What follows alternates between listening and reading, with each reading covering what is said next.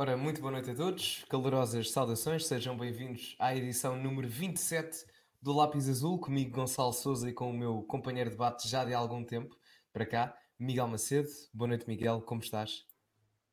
Boa noite, Gonçalo, tudo bem, graças a Deus. E contigo, como é que estás? Estás tudo, está tudo bem?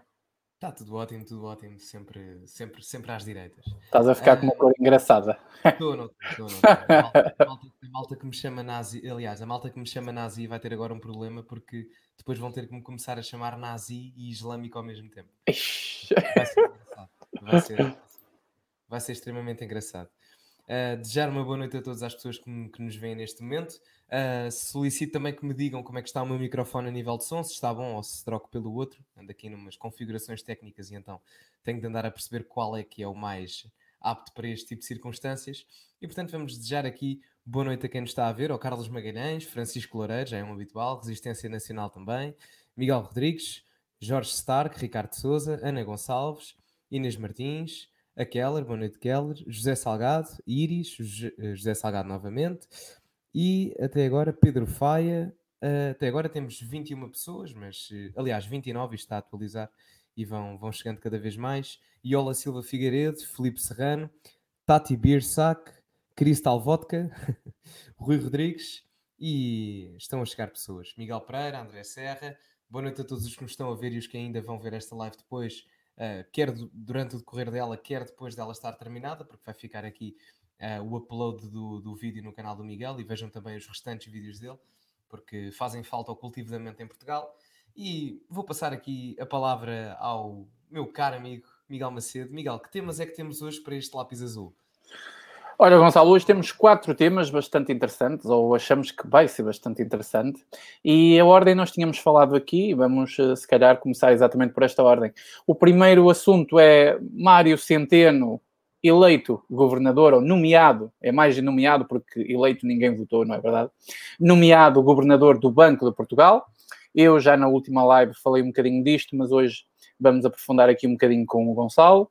Depois temos a contratação milionária de Cristina Ferreira. Pois é, eu e o Gonçalo não viramos revista cor-de-rosa, não é verdade? Mas interessa falar deste caso. Algumas pessoas já devem ter ter assistido ao meu vídeo, mas vamos falar aqui mais concretamente para tentar uh, avivar algumas, algumas memórias e tentar colocar cada coisa no seu sítio. Tá bom?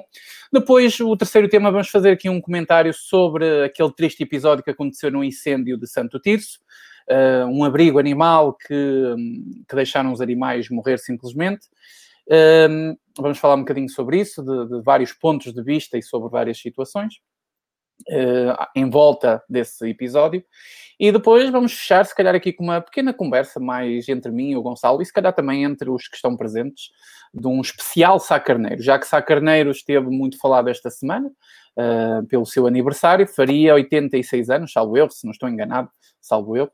Uh, era um homem de esquerda ou de direita? Eu fiz assim a pergunta provocadora, não é? Mas no fundo, queremos falar aqui um bocadinho de Sá Carneiro, para, para discutir, afinal, este, este, este símbolo da política, muitas vezes nomeado pela esquerda, outras vezes nomeado pela direita, outras vezes, enfim, abre aqui uma discussão e uma polémica engraçada.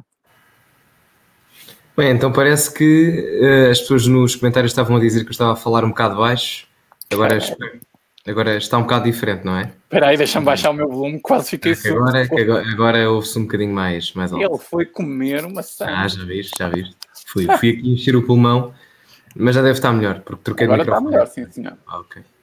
Um, uh, eh, portanto, vamos falar de Mário Centeno, não é? Mário Centeno, uh, pois Mário é. Centeno. Olha, quem diz, Gonçalo, eu digo uma coisa, podia acontecer tudo. Tudo aqui, tudo. Até, sei lá, uma nave de extraterrestres aterrar ali na, na Baixa de Lisboa e fazer uns negócios de contrabando irem-se embora outra vez para Marte. Mas agora, Mário Centeno para o Banco de Portugal, eu nunca, nunca na minha vida pensei, mas nunca, nunca. Eu não, eu, isto é uma situação um bocado. Eu não tenho palavras para descrever esta situação. Aliás, até, até tenho. Bem, isso. Nossa, olha, isso foi, isso foi o espírito do Mário Centeno, Miguel. Foi gol de alguém, não sei, não me, não me perguntem que eu não faço ideia. Uh, mas eu acho que a palavra que melhor descreve esta situação uh, da, da, da, nomeação do, do Mário Centeno para governador do Banco de Portugal é conflito de interesses. Uh, isto porquê? Porque a nomeação surge do facto de dizerem que tem bastante currículo e, e, e é factual que tem imensa experiência para exercer o cargo. Mas eu acho que aqui o, o, que se passa mais é um conflito de interesses do que outra coisa qualquer. Em primeiro lugar, porque reparemos bem, e, e, e anotei aqui algumas coisas que é importante referir. O Mário Centeno nomeou os técnicos que lhe vão avaliar o trabalho enquanto governador de Portugal, nomeadamente no caso do Conselho de Auditoria. Portanto, as pessoas que vão avaliar Mário Centeno são aquelas que Mário Centeno escolheu para avaliar Mário Centeno. Depois, além de Mário Centeno ter, eh, ter decidido as questões do novo banco, ter uh, implementado as questões dos créditos fiscais uh, ao Montepio e ter também uh, estado dentro daquilo que foi o caso do Banif, Mário Centeno irá avaliar o trabalho que o Mário Centeno, Ministro das Finanças, fez relativamente a isso. Essa é a primeira. E, portanto, temos uma situação em que o supervisor irá avaliar o trabalho do supervisionado. O que, o que é, é, normal, não é? Mas a questão, o que, é o que não é normal é o facto do supervisor e o supervisionado serem a mesma pessoa. Pronto, isso é a primeira. Depois, outro, outro problema bastante grave é o facto das propostas um, alternativas à nomeação de Mário Centeno, uh, nomeadamente em termos de adiamento, terem sido completamente uh, ignoradas pelo governo. O PAN fez um. Aliás, tem aqui a nota: o PAN fez um projeto de lei para adiar o processo, ninguém quis saber. O CDS fez um requerimento para a audição ser adiada, também não quiseram saber. Uh, a Iniciativa Liberal uh, apresentou uma proposta para uh, o processo ser através de nomeação, aliás, através de votação para o cargo de Governador do Banco de Portugal, numa questão muito mais meritocrática do, do que nomeação, a mim parece-me. E depois a questão chega a ser um pouco mais grave ainda, porque o Banco de Portugal, enquanto instituição, tem três grandes objetivos. O primeiro é fornecer dados estatísticos fidedignos, ao mesmo tempo que elabora estudos económicos. No entanto, um, o terceiro fator é promover a literacia financeira. E não me parece, tendo o PS já dito que o cargo de governador do Banco de Portugal padece um pouco daquilo que é a promoção do programa político de um determinado partido, não me parece que seja vantajoso termos um governador do Banco de Portugal com ligações a este próprio governo e que, a nível de execução e da promulgação das leis que são, que são efetuadas pelo Banco de Portugal, não parece que isso seja fidedigno. Isto porquê? O Banco de Portugal, aliás, no plano financeiro de Mário Centeno, existem quatro grandes pontos. O primeiro um, é uh, a política monetária.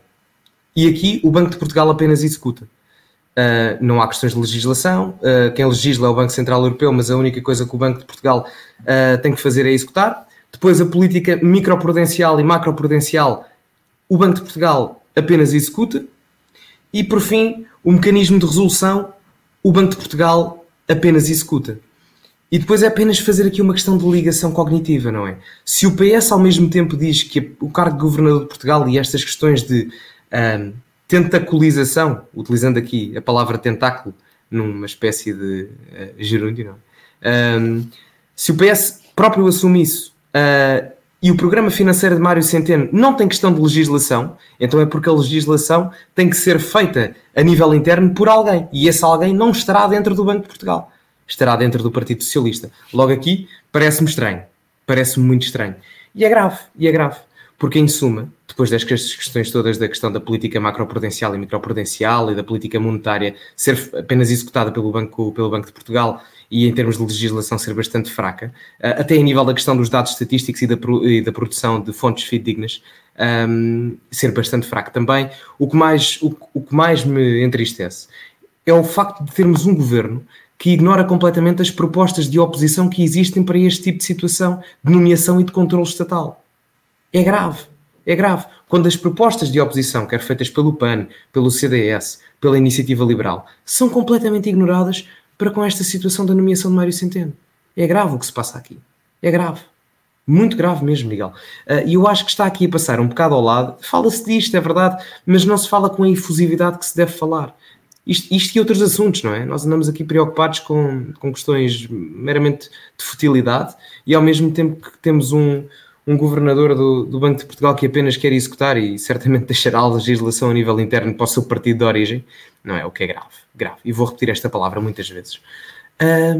Parece-me a mim que estamos a perder um pouco o rumo daquilo que é democrático, não é? Porque a partir do momento em que nós temos, não só a questão do governador do Banco de Portugal, porque da, da forma como acontece com Mário Centeno, acontece em muitos outros casos.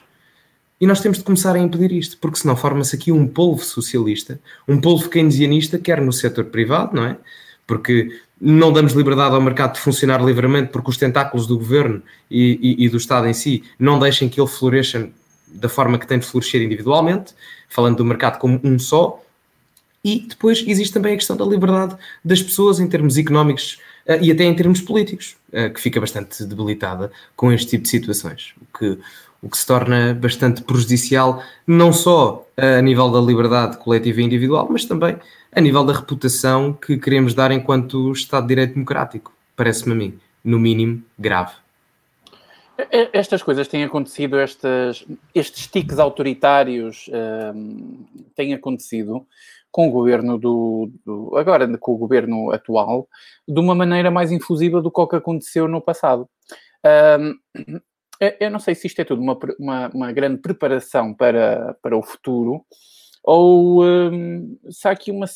Um, é, é assim, burros eles não são, eu tenho a certeza absoluta. Mas há aqui uma, uma, uma, intenção qualquer que eu ainda não consegui perceber. Porque eh, este ataque realmente à democracia, porque isto já começa a ser um ataque à democracia, este tipo de jogadas políticas. As pessoas estão um bocado adormecidas e hipnotizadas com tudo à volta delas, menos com, com estes assuntos, que é o que realmente mexe com a sua vida. Mas uh, estes tiques autoritários, não é? Este, estes tiques ditatoriais do próprio PS ou do governo, do governo em si, é, é uma coisa muito estranha porque não há realmente. Não há ninguém que possa fazer isto. Quem poderia Sim. fazer isto de uma forma mais direta, Gonçalo, era o Presidente da República, que sabemos que está completamente. Tem é? E, é aí que tem, e é aí que tem de intervir, na ótica de desempenhar o poder moderador eh, que lhe é concedido como sendo um órgão de soberania. Mas, e poder para isso tem ele mais do que sobra, até. Tinha, Marcelo, tinha... Marcelo, Marcelo Rebelo de Sousa está um bocado, um bocado ao lado disto. Não, é? não se passa Presidente. nada com, com, com Marcelo é, Rebelo de Sousa. Mas o mais preocupante é que nós temos, uh, neste governo de António Costa, o que me parece é uma junção do pior que havia no governo de José Sócrates com aquilo que havia de pior no governo de António Guterres, que é, no caso de Guterres, alguma desorganização política, alguma entre aspas, porque eu, a meu ver, era bastante. Temos bastante desorganização política neste governo de António Costa, eh, nomeadamente nesta situação em que se entende sai, eh, nem diga meio da legislatura, porque é no início, estamos um, nem um ano depois das legislativas, eh, e ao mesmo tempo temos aquele autoritarismo característico do governo de José Sócrates, não é? Eh, ao mesmo tempo que agora vemos questões relacionadas com a liberdade de expressão e das independências dos, da comunicação social a serem completamente corrompidas, eh, vimos há 10 anos atrás isso a acontecer na questão, por exemplo, do telejornal da Manuela Moura Guedes, que por acaso tinha sido deputada do CDS-PP. Assim, uma coincidência. Era a mesma coisa que, imaginem que eu tinha um telejornal na TVI e tinha sido deputado por um partido de direita, Uh, e, e, o senhor Primeiro-Ministro António Costa dizia-me: não, não, você, você não tem o direito de estar aqui a dizer isto, isto e isto. Poderia-se argumentar as questões de, de, de ética e, e, de ontologia de jornalismo que a Manuela Morguedes praticava. Podemos questionar isso. Agora, uh, parece-me parece demais, não é? Parece-me demais para quem diz que é a favor da democracia. Eu, eu acredito, Gonçalo, que eles, eles fazem isto da forma como querem e lhes apetece, e silenciaram não só Manuel Moura Guedes, mas foi um excelente exemplo. Uh, a mais recente boca selada foi a Ana Leal, e a Ana Leal Sim, fez muito trabalho. Ana Leal fez muito trabalho realmente uh, contra o sistema, fez um jornalismo realmente eleição, mas também fez algum trabalho que não era assim tão contra o sistema, visava uh, atingir outra, outros meios. Quando a Ana Leal começou a atingir muito o sistema, baixa a bolinha e andar. Claro que o, o, o, o, programa da Ana Leal, ela já tinha passado por muitas polémicas e, e muitos acontecimentos. Uh, havia uma relação também um bocado estranha com a própria Ana Leal e a TBI, não sei o que, havia lá assim uns stresses. Mas nós sabemos perfeitamente que isto foi um tapa-boca completo e acabou. Porque quando a Ana Leal começou a abrir a boca, o resultado foi despedi-la e veio para a rua.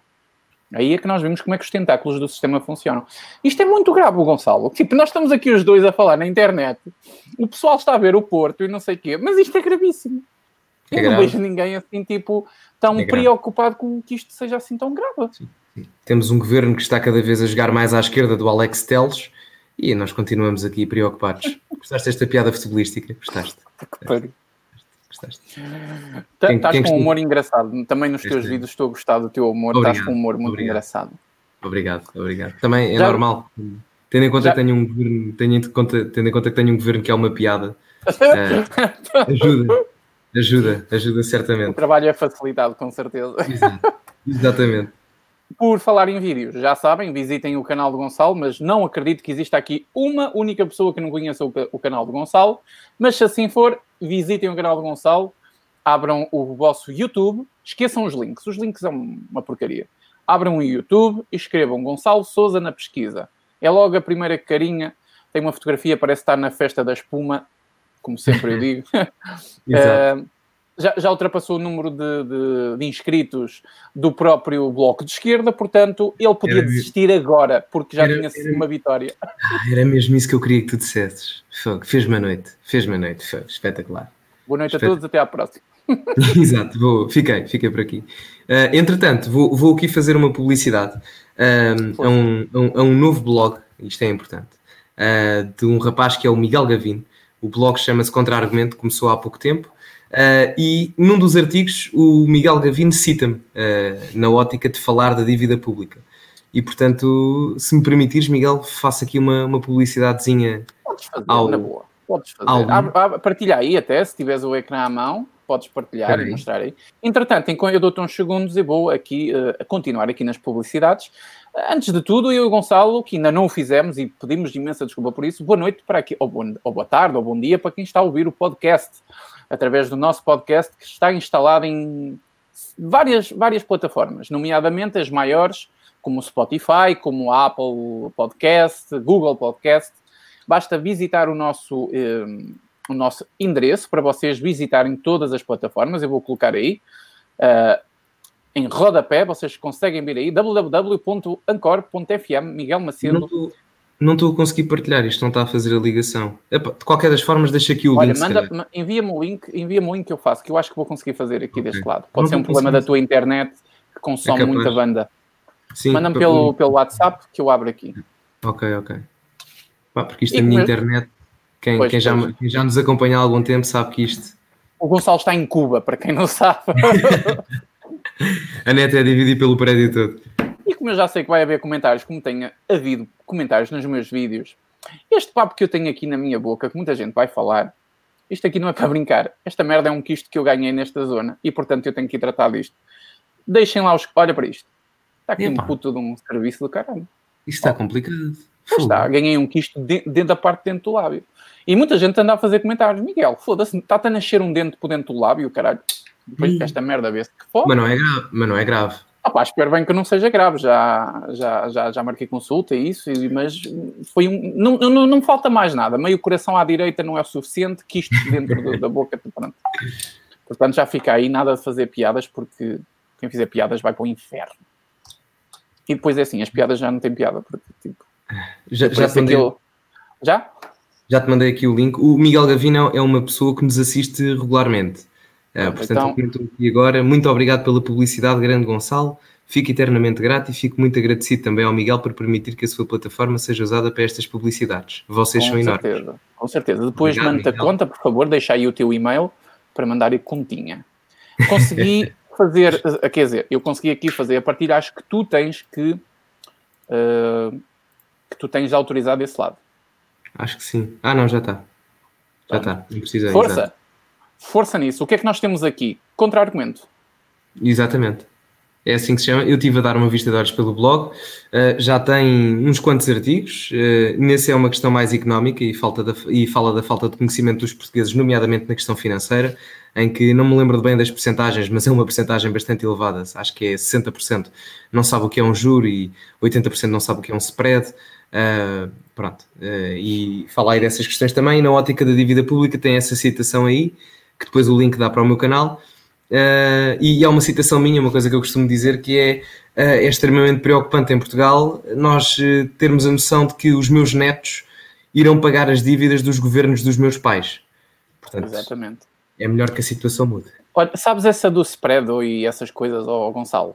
Uh, eu, eu não me preocupava muito com isso, porque quando o pessoal tiver a comprar casas, eles vão saber exatamente que merda é essa exato, e exato, vão ficar, exato. porque é que eu não estudei isto mais cedo? Portanto... Exato, exato. Há de, chegar, há de chegar a uma altura em que a malta aprende, mas, mas são questões que deviam, por exemplo, olha, naquele, naquela disciplina da cidadania e do desenvolvimento. Uh, que o, que o, António falou, o António Abreu falou no Notícias Viriato, e eu depois também fiz um vídeo sobre isso essas disciplinas são importantes para se ensinarem esse tipo de coisas. É para isso que essas disciplinas deviam existir, não para falar de, de, outras coisas que faz parte da família e não do, do governo. Sem dúvida, sem dúvida. Ah. E depois o mais preocupante, Miguel, é que eu tive imensa gente nos meus comentários a dizer uh, podiam refutar aquilo que eu estava a dizer, porque eu nunca, esti, nunca tive cidadania e desenvolvimento, mas não, imensa gente a dizer-me eu tive cidadania e desenvolvimento, não sou de direita, mas aquilo é uma ala extremamente de propaganda e nada mais. O que é extremamente grave. Exato, exato. Ora bem, aqui o Miguel Gavino, que é o dono do blog, é um estudante de ciência política com um desejo que a minha opinião seja ouvida. Tenho 20 anos e um particular gosto pela política, escrita e retórica. Com contra-argumento, pretendo dar uma plataforma a opiniões de todos os tipos. Liberal clássico, fascista. Ah, não, não diz fascista neste caso. Ah, não diz, não diz. É só um liberal clássico. Olha, não o Gonçalo também era um liberal clássico e não falta muito, é, mais conservador sim. do que eu. Falta levar aqui umas vacinas, falta aqui levar umas vacinas de lápis azul e conversa. Exatamente. Tenho aqui o contacto, quem quiser falar com, a, com o dono, com o proprietário e, portanto, é um excelente, um excelente momento para, para dizer algo, Gonçalo. Nós temos de ir para a internet fazer barulho, com blogs, com vídeos, com redes sociais, está na altura de começarmos a fazer barulho. E, uh, e, espero que aqui o Miguel, não é? Que continue. Às vezes é um bocadinho desanimador escrever e parece que estamos a escrever para nada, mas não desistas. É o que eu posso dizer, não desistas. Como eu disse muitas vezes ao Gonçalo, e hoje é uma estrela de Hollywood, simplesmente não é preciso dizer mais nada. O primeiro nazi islâmico fascista. ah, muito bom. Não, mas é, uma ideologia. É verdade, não, mas eh, é verdade, sempre me disseste isso e dou-te mil obrigados por isso. Aliás, e digo-te digo já, era para te fazer a surpresa, mas já que estamos aqui, no meu vídeo de 10 mil subscritores, não, não falta assim muito, estou com 8.800. É mais duas horas. não sei, não sei, não sei. Eu duas horas não digo, mas gostava até ao final, até ao final de agosto, gostava de ter 10 mil eh, subscritores. Arrisco, arrisco estou, nisso. Estou com 8.800, vamos ver. Uh, mas vou-te dar uma menção especial, vou, vou mencionar o teu nome, porque pá, foste extremamente importante nesta caminhada e nunca esquecer os primórdios. Ok, obrigado. obrigado. O que eu fico contente é por saber que encontrei alguém que merece estar lá à frente e não desistas. E espero que vais mais à frente, como muita gente já disse, espero que vais mais à frente e não fiques pelas internets, está bem? Não, não, não, não, não posso. Isto vou, não me fico só pelo ecrã, vou ter que batalhar no terreno. Uh, tenho aqui um comentário interessante do Miguel Pereira, que aquela até, até me fez aqui sinal. Eu vou colocar o comentário, se não te importares, Gonçalo, que diz exatamente o que nós estávamos a falar. Tenho Exato. a disciplina Cidadania e Desenvolvimento e esses temas raramente são abordados nas aulas. Preferem abordar temas como sexualidade e interculturalidade. Uh, a questão é que eles guardam estas questões importantes, como nós estávamos aqui a falar, para quando há visitas dos pais ou algo assim do género à disciplina. Para depois os pais dizerem: Ah, eu não vi mal nenhum na disciplina, o meu filho está claro. tudo bem com o meu filho. Claro. E atenção, não, não há mal nenhum em falar de sexualidade não. e interculturalidade, não, é um tema pertinente. Agora, só falarmos disso? Não, não. Eu, eu não tive cidadania e desenvolvimento, mas tive formação cívica, que era basicamente a mesma coisa. E honestamente, aquilo. Eu, eu, eu disse no vídeo que era uma fantochada e não retiro uma única letra aquilo é verdadeiramente uma fantochada, com umas cadeiras opcionais, não opcionais, mas secundárias, uh, que são feitas do quinto ao nono ano. Na minha altura foi formação cívica, estudo acompanhado e área de projeto, e eu posso dizer-vos que a coisa mais útil que eu fiz foi uma baleia em forma de balão, com três balões, em área de projeto. Muito, muito de resto, ia fazer trabalhos de casa de outras disciplinas. Pronto, e... Oh. Ou jogar Tazos. Ai, no teu tempo não havia Tazos. Não, havia Tazos, mas era mais novo, era mais novo. Não é? ainda te lembras dos Tazos, muito Ainda me lembro dos Tazos. Não sou assim, não sou assim, não sou assim tão novo. Mas, Olha, eu, eh, eu discordo contigo numa, numa questão. É, tu disseste aqui que não, não há mal nenhum em falar de sexualidade e interculturalidade. Uh, eu, eu, acho que há algum mal, sou-te sincero. Eu acho que uh, aqui temos que proteger um bocadinho o direito que é da família de falar primeiramente destes temas. Ou pelo menos os pais serem informados do que é que se vai realmente falar para que haja uma decisão dos pais em o meu filho assiste ou o meu filho não assiste. É, imagina, aí, aí, eu, aí concordo. Tu percebo o que dizes, acho que havendo essa questão, um, havendo essa disciplina e falando nesses temas, acho que os pais devem decidir se participam nessas cadeiras ou não. Porque, como Exatamente. eu disse, a base da educação de uma sociedade saudável é a família, nunca o Estado. O Estado é uma célula importante, sem dúvida, mas a principal é a família e os valores primordiais da ação humana vêm da família e nunca de uma instituição estatal. Exatamente. Agora, uh, aceitando isso, acho que devem ser temas que são abordados se os pais concordarem com isso. Exatamente. Sempre os pais é que decidem. Propriedade privada uh, faz parte do núcleo família. Começa aí, exatamente, não é? Nem mais. Bom, Gonçalo, fizemos aqui uma pausazinha. Se calhar vamos passar ao próximo sim, tema. Tu é que sabes, tu é que guias aqui. Sim, sim, sim. O próximo, o próximo, tema, pela ordem de escrita, era qual? Que eu não tenho aqui, aqui à frente. O uh, próximo. O tema a seguir é, deixa-me aqui também. Falámos do. Já dei, já dei a minha porrada habitual em Mário Centeno. porrada Sim. habitual. Eu não consigo habitual. ver aqui porque eu abri o, o Face. Deixa-me abrir novamente porque tenho aqui uma cena à frente. Mas, ora bem, o primeiro tema, Mário Centeno, principalmente a... Eu não vou fazer comentários ao, ao Mário Centeno, porque já tinha falado disso, concordo perfeitamente contigo e. Uh, e podemos seguir para a frente. Sim, sim, é, como nós dissemos, é gravíssimo que as pessoas, tipo, não se passa nada, está tudo bem. Sim, e, e para mim, a questão, a questão mais preocupante é mesmo no plano financeiro que é elaborado por Mário Centeno, não estar explícita a questão legislativa a nível interno, o que pressupõe que essa questão legislativa a nível interno nem está a cargo do Banco de Portugal, porque há uma dependência quase inerente naquilo que é a ação do Partido Socialista e não do próprio Banco de Portugal, que é independente a qualquer ligação partidária. Eu duvido que isto foi feito num governo do Hitler, mas pronto. é, um, é, um, caso histórico, não é? um exato, caso histórico. Exato, exato, exato. Não, mas é grave, mas... até nos quatro pontos que ele refere na questão uh, macroprudencial, microprudencial, na questão monetária, uh, é, muito, é, é, muito linear a nível executivo porque apenas apresenta propostas de discussão e nada legislativo, o que é não. é grave. Grave. Exatamente. E estamos aqui a discutir miudezas, miudezas. Exatamente. Bom, Gonçalo, o próximo tema que diz aqui no nosso, no nosso, aqui no nosso guião é a contratação milionária de Cristina Ferreira. Ah, é? é, é. Okay.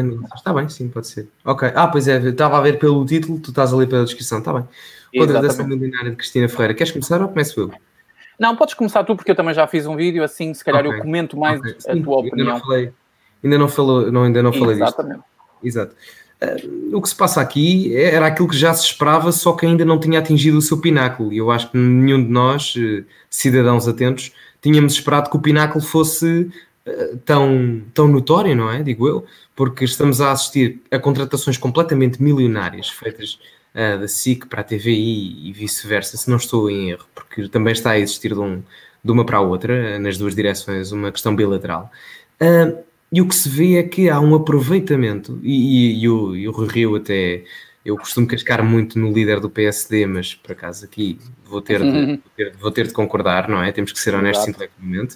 Uh, e esteve bem em criticar, porque, é assim, eu não ando a pagar impostos, nem nenhum dos contribuintes em Portugal anda a pagar impostos e a trabalhar para percentagens desse trabalho efetuarem transferências milionárias para a contratação de Cristina Ferreira para gritar nos programas que ela faz, não é? Nada contra a Cristina Ferreira, nada contra a Cristina Ferreira mas tudo contra as transações que estão a ser feitas com o aproveitamento de dinheiro que não pertence às instituições que são independentes do Estado, mas que são financiadas por ele. Grave. Novamente grave e é uma vergonha. É uma vergonha. Isto tem de acabar. Isto tem de acabar. Mas depois eu vejo pouca notícia sobre isto. Porque também não convém. Porque as instituições envolvidas nesta situação são aquelas que fazem notícias. Eu às vezes, Miguel, eu às vezes não sei, não sei, não, não sei como é que é que é preciso ter lata, percebes? É que é preciso ter lata. E, latão. E, e, descaramento, e descaramento para fazer as coisas já nem há a preocupação de fazer as coisas pela calada, porque nem é preciso. Nem é preciso. Porque os tentáculos... É a parte mais triste no meio disto tudo é isso, Gonçalo. Exato, porque os tentáculos governamentais já são tão extensos e tão incisivos sobre as maiores empresas a nível de influência e comunicação dentro do nosso país que a liberdade, a nível económico, a nível político e a nível social, quase que não se sente quase que não se sente. Não é? Porque temos transferências financeiras de valores absurdos a serem feitas e términos de contratos que não estavam à espera de ser terminados, não é?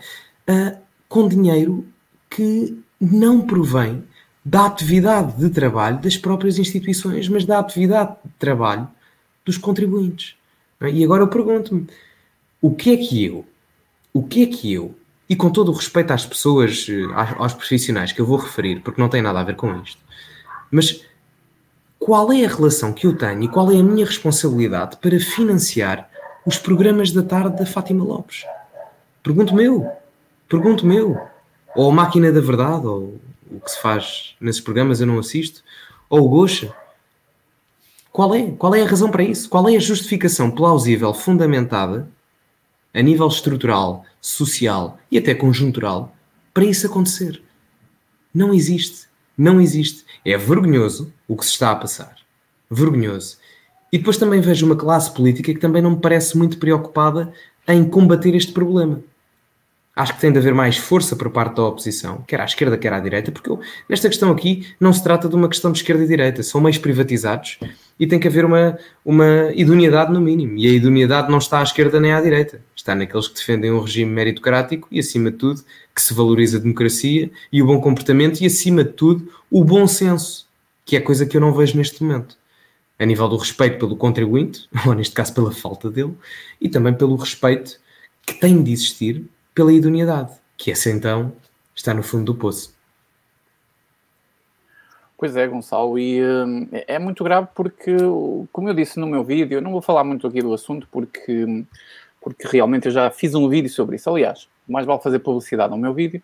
Podem ir ao canal, está lá o meu vídeo. O título é completamente chamativo, diz Cristina Ferreira. Tem para aí dois dias que eu coloquei o vídeo. Obrigado. E um, o, o que mais me aborrece no meio disto tudo é que há pessoas que ainda estão a defender esta situação porque não conseguem separar aquilo que é imoral de, de, dos seus gostos pessoais. Porque há pessoas que são tão cegas, tão cegas por, pelo assunto da televisão, que não vem mais nada à frente. Se uma pessoa faz uma crítica à Cristina Ferreira, é por cá, já tens raiva e tens a dor cotovelo da Cristininha, não sei o quê. Não, é muito triste ver isso. É, é, é, é que nós olhamos para essa pessoa, desse comentário, e sabemos que essa pessoa é uma analfabeta totalmente. Eu não, atenção, eu não tenho nada contra a Cristina Ferreira. A Cristina Ferreira aqui não, não, não, não é essa a questão. A, Cristina Ferreira não tem nada a ver com isto. A questão é quem gera estas transações da, da Cristina Ferreira, não é? E quem Exatamente. permite. Não é? A Cristina Ferreira faz o seu trabalho, faz o seu trabalho bem, porque se não o fizesse, não tinha. Eu não sou apreciador pessoalmente, mas há que reconhecer que muita gente a segue e, portanto, alguma coisa de bem terá que fazer. Uh, e, portanto, nessa ótica, eu não tenho nada a apontar. Até é uma pessoa que. Uh, parece-me ativa politicamente, ou que pretende ser ativa politicamente, que já falou de, de se candidatar à presidência da República, acho que. Ah, pronto, ela, ela, ela, é, um, é, um, é, um, é, um, é mais um braço dado para o, para o, para o Marcelo Rebelo Souza. Não é para ela, Sim. é para o Marcelo Rebelo Souza. Sim, claro, Portanto, Sim, a cultura TV Star. Atenção, e nada contra, contra a cultura TV Star, uh, até porque um dos políticos que eu aprecio a forma como ele faz política, não propriamente a nível de conteúdo, Uh, aliás, a nível de conteúdo também, mas prefiro a forma, expressei-me mal. Uh, é um, um, homem que já esteve presente na televisão, Donald Trump. Uh, nada contra isso. Agora, estamos a comparar, e as pessoas às vezes fazem esta comparação entre Trump e Cristina Ferreira, mas atenção, estamos a falar de um homem que potenciou a riqueza que já tinha e multiplicou-a X vezes. E estamos a comparar uma pessoa que apresenta programas da manhã, que é uma profissão com todo o respeito, atenção, nada contra, mas entre um homem que consegue multiplicar a riqueza de uma empresa e consegue adaptar isso à realidade de um país, ou seja, multiplicar a riqueza desse país X vezes, é muito mais apto para um cargo governamental do que alguém que apresenta programas da manhã. É? Parece, e, parece. E, e, tudo que está por trás da Cristina Feira não é propriamente a Cristina Feira, ela tem várias pessoas a trabalharem sim, para a imagem dela. A imagem dela transformou-se numa marca. Sim, é? sim. Mas, mas eu, eu acho bem, nunca na vida votaria na Cristina Ferreira, acho que é uma pessoa que tem muita falta de fundamento político e que certamente se lhe perguntasses qualquer coisa a nível do espectro ideológico ou, ou até de uma, uma coisa uma coisa simples a nível político, ela não saberia responder, mas acho bem que haja esta iniciativa por parte de cidadãos, seja Cristina Ferreira, seja quem for, para haver participação na vida pública e política. Sim, sim. Acho, acho importante. Nessa ótica, acho importante. Agora, Infelizmente, se isso acontecer, eu tenho que fazer uma crítica, não, não, não tenho necessidade de pedir desculpa por nada. Uh, se isso acontecesse, a Cristina Ferreira apresentar uma candidatura, nós sabíamos que iam votar nela não pela sua capacidade Sim. política, eles pela capacidade de apresentar um programa ou pela sua. Sim, uh, pela proximidade, mesmo por uma Só questão por de proximidade e ser uma, ser uma cara conhecida e porque se entende, completamente. E porque sente porque as pessoas entendem as pessoas que não têm muita literacia política entendem o que é que a Cristina Ferreira diz ou grita e não entendem o que é que qualquer político que está sentado no Parlamento diz. Quer dizer alguns alguns entendem alguns entendem porque entre entre a eloquência política deles ou de um analfabeto também não há muita diferença. Alguns deles não é. assim Alguns deles andam lá assim, uh, mas pronto, tem o taxa assegurado e é por isso que Portugal está, está como está. Uh, sobre este assunto da Cristina Ferreira, eu fiz então um vídeo e se calhar não vou falar muito, mas a, a coisa que mais me chocou nisto é que hum, foi criado o fundo dos 15 milhões de euros para a comunicação social que estava a passar por necessidades, não é? Com dificuldades, aliás, não é necessidades, por dificuldades. E foram cerca de 30 órgãos de comunicação social que ganharam uma fatia desse bolo. O que acontece aqui é que o bolo foi dividido por as duas maiores empresas, que é a Mídia Capital e que é um, a da SIC, a empresa. A empresa. É, a empresa, exatamente. Foram, a maior fatia foi para a empresa, da SIC, são 3 milhões e 400 mil qualquer coisa, e para um, a Mídia Capital, da TV, foram 3 milhões 300 e qualquer coisa. Estamos aqui a falar de uns trocos, por assim dizer, entre uma e outra. E eu agora pergunto, o que é que vai acontecer com aqueles jornais regionais, com aqueles jornais mais pequenos, com aqueles jornais que realmente passam dificuldades porque têm poucos assinantes, ou o que é que vai acontecer com esses uh, jornais? Porquê é que nós temos de investir o nosso dinheiro em mega empresas como estas, que não vivem pro propriamente só de um jornal, porque a Mídia Capital é dona de, não é só da TVI, mas de outros sistemas de comunicação. Sim, sim, a, sim, a própria empresa é a mesma ah, coisa, é dona da SIC e de mais um montão deles. Portanto, sim, sim, sim, e de rádio, por exemplo. A, rádios, exatamente. A empresa tem o Expresso, tem a SIC, tem, tem, tem muitas mais. Uh, a Mídia Capital tem, tem a comercial, tem a TVI, uh, tem a M80, se não estou em erro. A M80, tem, exatamente. Tem então, quer dizer, tem uma série de, de, de, É uma mega empresa, eh, tem a comunicação toda na mão. Estas duas empresas têm a comunicação do nosso país na mão deles. Ponto final. E receberam o top, mais de 3 milhões, quase 3 milhões e meio de euros do nosso dinheiro de impostos. No momento a seguir, eu pergunto qual é a dificuldade que está a passar estas empresas. O que é que 3 milhões e meio de euros, que não chega a 3 milhões e meio, não é? 3 milhões e 400 mil euros, ou 3 milhões e 300 mil euros, arredondando, nas duas empresas vai, vai diferenciar uma falência ou não. Minha gente, só a cláusula de rescisão da, que, que a TVI vai ter que pagar à, à, à SIC da Cristina Ferreira são 4 milhões ou aproximadamente 4 milhões. Então eu pergunto porquê que os, 3, os meus 3 milhões e os teus também, Gonçalo, estás deste lado aqui, os teus também, os 3 milhões, e vocês estão aí a assistir, como é que vai salvar uma empresa destas? Não, isto foi uma maneira de injetar dinheiro por, por vários motivos, que não, não me interessa agora estar aqui a falar, vocês também sabem-nos todos. Olha, um deles foi injetar dinheiro na empresa do primo do outro. O outro foi controlar ali os meios porque, pronto, é publicidade constitucional, dizem eles. Primo não, é, irmão. Irmão. Irmão, irmão, então ainda é pior, puta que pariu, ainda é irmão. é pior. A prima, a prima estava na RTP. Exatamente, é exatamente ao contrário. A prima estava na RTP, diretora de informação, não é? E, repara, repara bem na, na, na, idiocracia que é este país.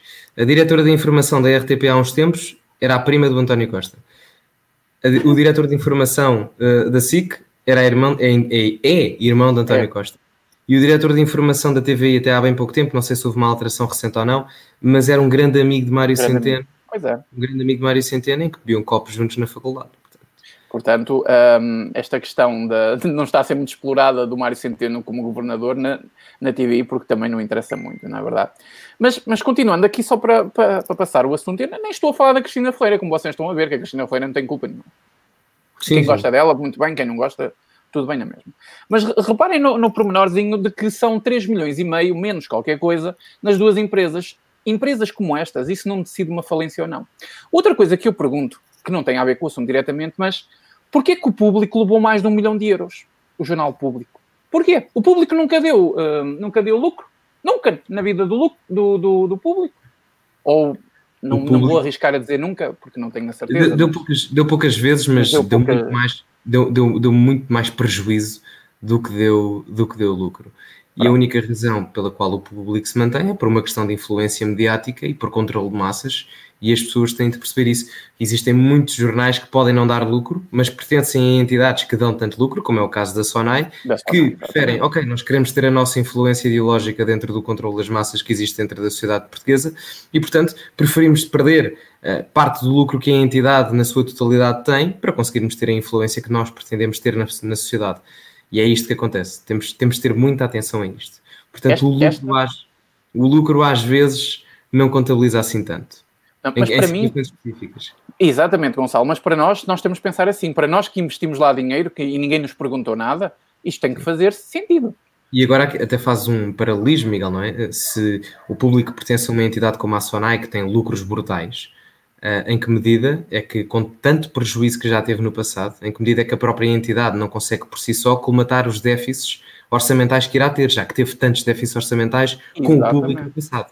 É? é? uma questão que eu coloco. Até porque, reparemos no exemplo do Observador, que para mim teve um comportamento exímio e dou os meus parabéns à entidade Observador, ao jornal Observador, porque não quis receber o financiamento estatal e disse: meus amigos, nós vamos receber dinheiro, mas vamos receber dinheiro de quem nos quiser dar dinheiro. E o que o Observador, o jornal Observador fez foi abrir um, um crowdfunding em que permitiu às pessoas que quisessem financiar o jornal que financiassem. O proposto pela comunicação, uh, o proposto pelo Estado eram, já não me lembro qual é que era o valor, acho que eram 90 mil euros, uma coisa assim do género, já não me recordo, verifiquem por favor. E o, que, e o, que, sucedeu, e o que sucedeu é que o valor recebido pelo observador transcendeu ah. esse valor. Transcendeu, sim, sim, sim, ultrapassou, ultrapassou. Mais, pelo menos 105 mil euros, porque foi um valor que eu vi e lembro-me perfeitamente. Isto é, isto é o, o apogeu, isto é o pináculo de em como a intervenção estatal muitas das vezes não é vantajosa não é vantajosas. Repara bem Mas que. também foi, foi uma questão de manifestação das pessoas que ajudaram certo. a contribuir exatamente por isso. Claro, claro, sem, sem dúvida, sem dúvida. E talvez uh, por isso também conseguiram ultrapassar. Exatamente. Mas eu não duvido, honestamente, que se. Uh, eu não, tinha, não tenho problemas nenhums. Por exemplo, se houvesse um jornal que eu lesse bastante regularmente, uh, eu não tenho problemas nenhums em dar um X para esse jornal ou para determinados projetos eh, online a nível político, que já dei parte do meu rendimento e não me importo dar, porque efetivamente eu acho que, segundo aquilo que eu quero consumir e aquilo que eu acho que é pertinente ser consumido a nível social, eu pago para isso. Agora, não me obriguem a pagar conteúdo mediático para venderem 760, 300, 200, 60 cêntimos mais IVA para roubar reformas a idosos. Pá, isso não. Lamento. Não. não. O, o, o, o, o mais grave disto tudo Gonçalo, o mais grave disto tudo, e eu falei nisso no meu vídeo, e deixa-me dar aqui o exemplo, é que mais de 120 mil portugueses, em dois meses, março e abril, procuraram cantinas sociais porque sim, nem um prato de comida quente tinham para, para comer. E eu pergunto-me onde é que está o Estado de Direito que nós deveríamos ter? É aí que o Estado tem que intervir. É quando a pessoa não tem nem para comer, ajudar uh, temporariamente, é aí que o Estado tem que ir. Muitas vezes dizem, ai, a direita, a direita, foda-se a direita, só quer cortar. Não, a direita não quer cortar. A direita quer dar no sítio certo, na hora certa, às pessoas certas. Onde é que está o Estado de Direito? Sabem quem é que pagou 120, mais de 120 mil refeições? Não foi o Estado português. Não foi o nosso dinheiro, que eu não me importava de, numa ocasião dessas, dizerem o meu dinheiro aí é bem investido. Porque eu sei que mais tarde essas pessoas também vão contribuir novamente. E por isso tem que se dar a mão a quem precisa. Quem pagou isso foi a Europa. Andamos sempre lá a mendigar, mão aberta, vénia feita, que até dói as costas quando eles saem de lá. 40, há quase 40 anos a receber é fundos europeus e continuamos a receber fundos numa europeus. Numa merda, meu. E estamos numa merda, é que o país... E que repara, e que repara, o debate político em Portugal é feito de uma forma tão paupérrima que tu não vês a progressão que deve existir a nível económico, na ótica de, meus amigos, nós recebemos fundos europeus há 30, 30 e tal anos de que forma é que nós vamos conseguir daqui a 10 anos deixar de receber fundos europeus? Não. Não. O, debate é feito na ótica em que como é que vamos utilizar cada vez mais fundos europeus. como é que vamos dobrar? para, para, e são mal geridos, são mal geridos, houve. Pá, mal geridos. Nós somos o país da Europa, ou dos países da Europa, com maior autoestrada por quilómetro quadrado. É uma palhaçada. Temos autoestradas a ser pagas por nós constantemente que são completamente ridículas e não fazem sentido nenhum existirem. E, e, e repara, depois isto é uma coisa completamente ridícula neste país. Diz, diz, diz. diz. No sítio onde tens autostrada, não tens neste país. Nos Nova. sítios onde deverias ter autostradas, não tens neste país. Sim, sim. sim. E, e, e, é a questão da má gestão. Porque os fundos, eles existem, mas depois há uma má gestão. Repara, o fundo de coesão que é fornecido a Portugal, um, o fundo de coesão, é, uh, acho que o fundo de coesão é a junção de 1% do rendimento nacional bruto uh, de, de, todos os países da União Europeia, depois divide-se por tudo, acho que é uma coisa assim do género. Um, ou, dos ou dos países. Sim, ou dos países que têm um PIB per capita acima de X, uma coisa assim do género, já não me recordo bem. Mas o que importa é que o Fundo de Coesão é uh, capital financeiro que pode ser utilizado uh, nas áreas do ambiente e dos transportes. E depois, pronto, hum. nós recebemos bastante Fundo de Coesão, mas deixámos-nos levar. É usar ao máximo, é usar ao máximo. E se calhar perceber, bem, se calhar convém guardar algum, não é? Para alguma eventualidade a nível estrutural, de infraestruturas a nível de comunicações. Não, mas foi esbanjar, foi esbanjar, foi esbanjar, e não há programas políticos a mais do que quatro anos. O que nós vemos é uma filosofia conjuntural e não vemos uma filosofia política estrutural. Ou seja, vemos uma filosofia política de quem governa a quatro anos, cinco anos, e não vemos uma filosofia política a longo prazo. A longo prazo. Digam, por favor, um governo que tenha governado desde o 25 de Abril, que tenha estruturado um plano pelo menos a 15 anos em Portugal e que esse plano se tenha concretizado efetivamente. Nenhum. Nenhum. A 15 não, mas a, duas legislaturas fez o Passo Coelho. Passo Podemos, Coelho fez um bocadinho isso. Podemos argumentar, mas eu, eu, não, eu pessoalmente não consigo um, nomear o Passo Coelho nesse sentido, porque uh, apesar de ser uma figura política com a qual eu simpatizo bastante, uh, não, não foi uma figura política que governou só por ele próprio. E aí havia sim, muitas limitações. Sim, sim. E, havia, e havia muitas limitações e acho que ficou pendente aquilo que ele poderia ter feito por Portugal. E na altura em que ele podia mostrar isso, o que é que fizeram os portugueses? Tchauzinho, adeus. Nem foram os portugueses, foi o que é que fez o os sistema. Os portugueses fizeram ganhar a paz, portanto não foi os portugueses, exatamente. Porquê? Porque... Foi os golpistas da esquerda, não é? Como sempre. Complicado, sabes, complicado. Complicado. E, e é o que eu digo, as crises não se sentem a curto prazo, nós estivemos num ciclo económico positivo, uh, que vai continuar. Uh, nós agora estamos num, num claro ciclo de, de declínio económico, mas é devido a um fator específico eh, uma pandemia, uma crise de saúde pública, mas caso ela não existisse, nós estaríamos num ciclo económico positivo, em que as taxas de crescimento do PIB eh, no mundo estariam numa, numa, numa montanha ascendente. Um, mas agora as crises sentem-se a longo prazo, não é? Porque nós tivemos a crise de 2008, mas a crise sucedeu-se em 2008, mas tu sentiste o pináculo da crise entre 2011 e 2014 no período de ajustamento. Sim, sim, sim. Uh, mas sobre, nós uh, fugimos à conversa, mas não interessa, uh, foi, foi assunto, são assuntos pertinentes dentro do exemplo que eu dei do público, mas é mais ou menos isso, gente. Foi 15 milhões de euros que desapareceram e ponto final, e 120 mil refeições que eram necessárias para apoiar as famílias, foi a Europa, foi, foi os fundos europeus. E, e eu pergunto-me, hoje eu vi um artigo em que Portugal vai conseguir trazer 15,3 mil milhões de euros corrijam-me se estiver errado, eh, a fundo perdido, que não vai ser totalmente perdido, porque isso do fundo perdido, que é claro. Lá da Europa, vão, acho que são 15,3 mil milhões, não tenho a certeza, mas acho que é isso. Vão conseguir trazer esse dinheiro e vocês podem ter a certeza absoluta que quem vai penicar esse dinheiro não vai ser aqueles, não vai ser as empresas ou os portugueses que mais precisam. Pode, podem escrever isto. Acabou. Acabou.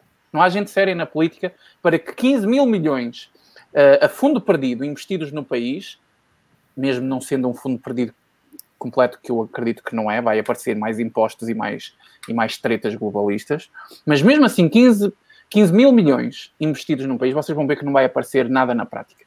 Nada. Miguel, deixa-me deixa só responder aqui uma questão. Uh, que é do Miguel Pereira. Ele questiona, Gonçalo, algum livro que recomendas sobre conceitos básicos de economia, já que como não é praticamente nada ensinado na escola, às vezes sinto-me um pouco seco quando falo sobre o assunto. É assim, Miguel. Uh, o meu conselho para quem quer aprender economia de um, um prisma básico é comprar mesmo aqueles livros que dizem os BABs de economia, os básicos de economia. Eu tenho aqui um, eu já vou livrificar à estante. Uh, quando o Miguel estiver a falar, eu aproveito e vou, vou ver se o tenho ali e mostro-te, já li há algum tempo, já não me recordo. Mas se por acaso o meu conselho para ti é leres um destes livros que eu te vou mostrar, mas se por acaso tiveres um amigo teu que esteja em economia no secundário ou até no primeiro ano de licenciatura na faculdade, pede-lhe um livro porque esses normalmente têm conceitos básicos de, de, economia que são importantes, como é que se calcula uma taxa de desemprego, como é que fazes uma taxa de cobertura, como é que é feita a balança de pagamentos, balança corrente, um, o que é que é o saldo, o saldo orçamental, o que é que acontece, os critérios de convergência da União Europeia, uh, e, e vais ficando cada vez uh, os tipos de integração económica que são feitas nas organizações internacionais, pronto, e, e vais sucessivamente aumentando aquilo que é a carga de conhecimento. Agora, se tu quiseres, e é um, um conselho para ti, uh, se quiseres ler algum conteúdo económico que não é só conteúdo económico, tem questões sociais e políticas também, de uma perspectiva à direita, tens um livro que é As Linhas Direitas, acho que é assim que se chama, eu tenho um ali também que já li, que é do Rui Ramos. Um, e do Miguel Morgado, se não estou em erro, um, em que eles abordam várias temáticas uh, segundo uma perspectiva à direita e tens lá muita questão económica também que podes aprender segundo um prisma da direita. Agora, uh, numa fase inicial, para teres uma, uma, uma visão imparcial daquilo que é a economia, sugiro que faças aquilo que eu te disse e boa sorte com isso. Gosto muito de ver que, que tenhas empenho nisso. Exatamente, Gonçalo. Muito bem, muito bem. E ficamos contentes, cada vez estão a aparecer mais pessoas. Ainda há pouco tempo estávamos todos aqui a falar sozinhos e agora o pessoal já procura Exato. estes temas para não.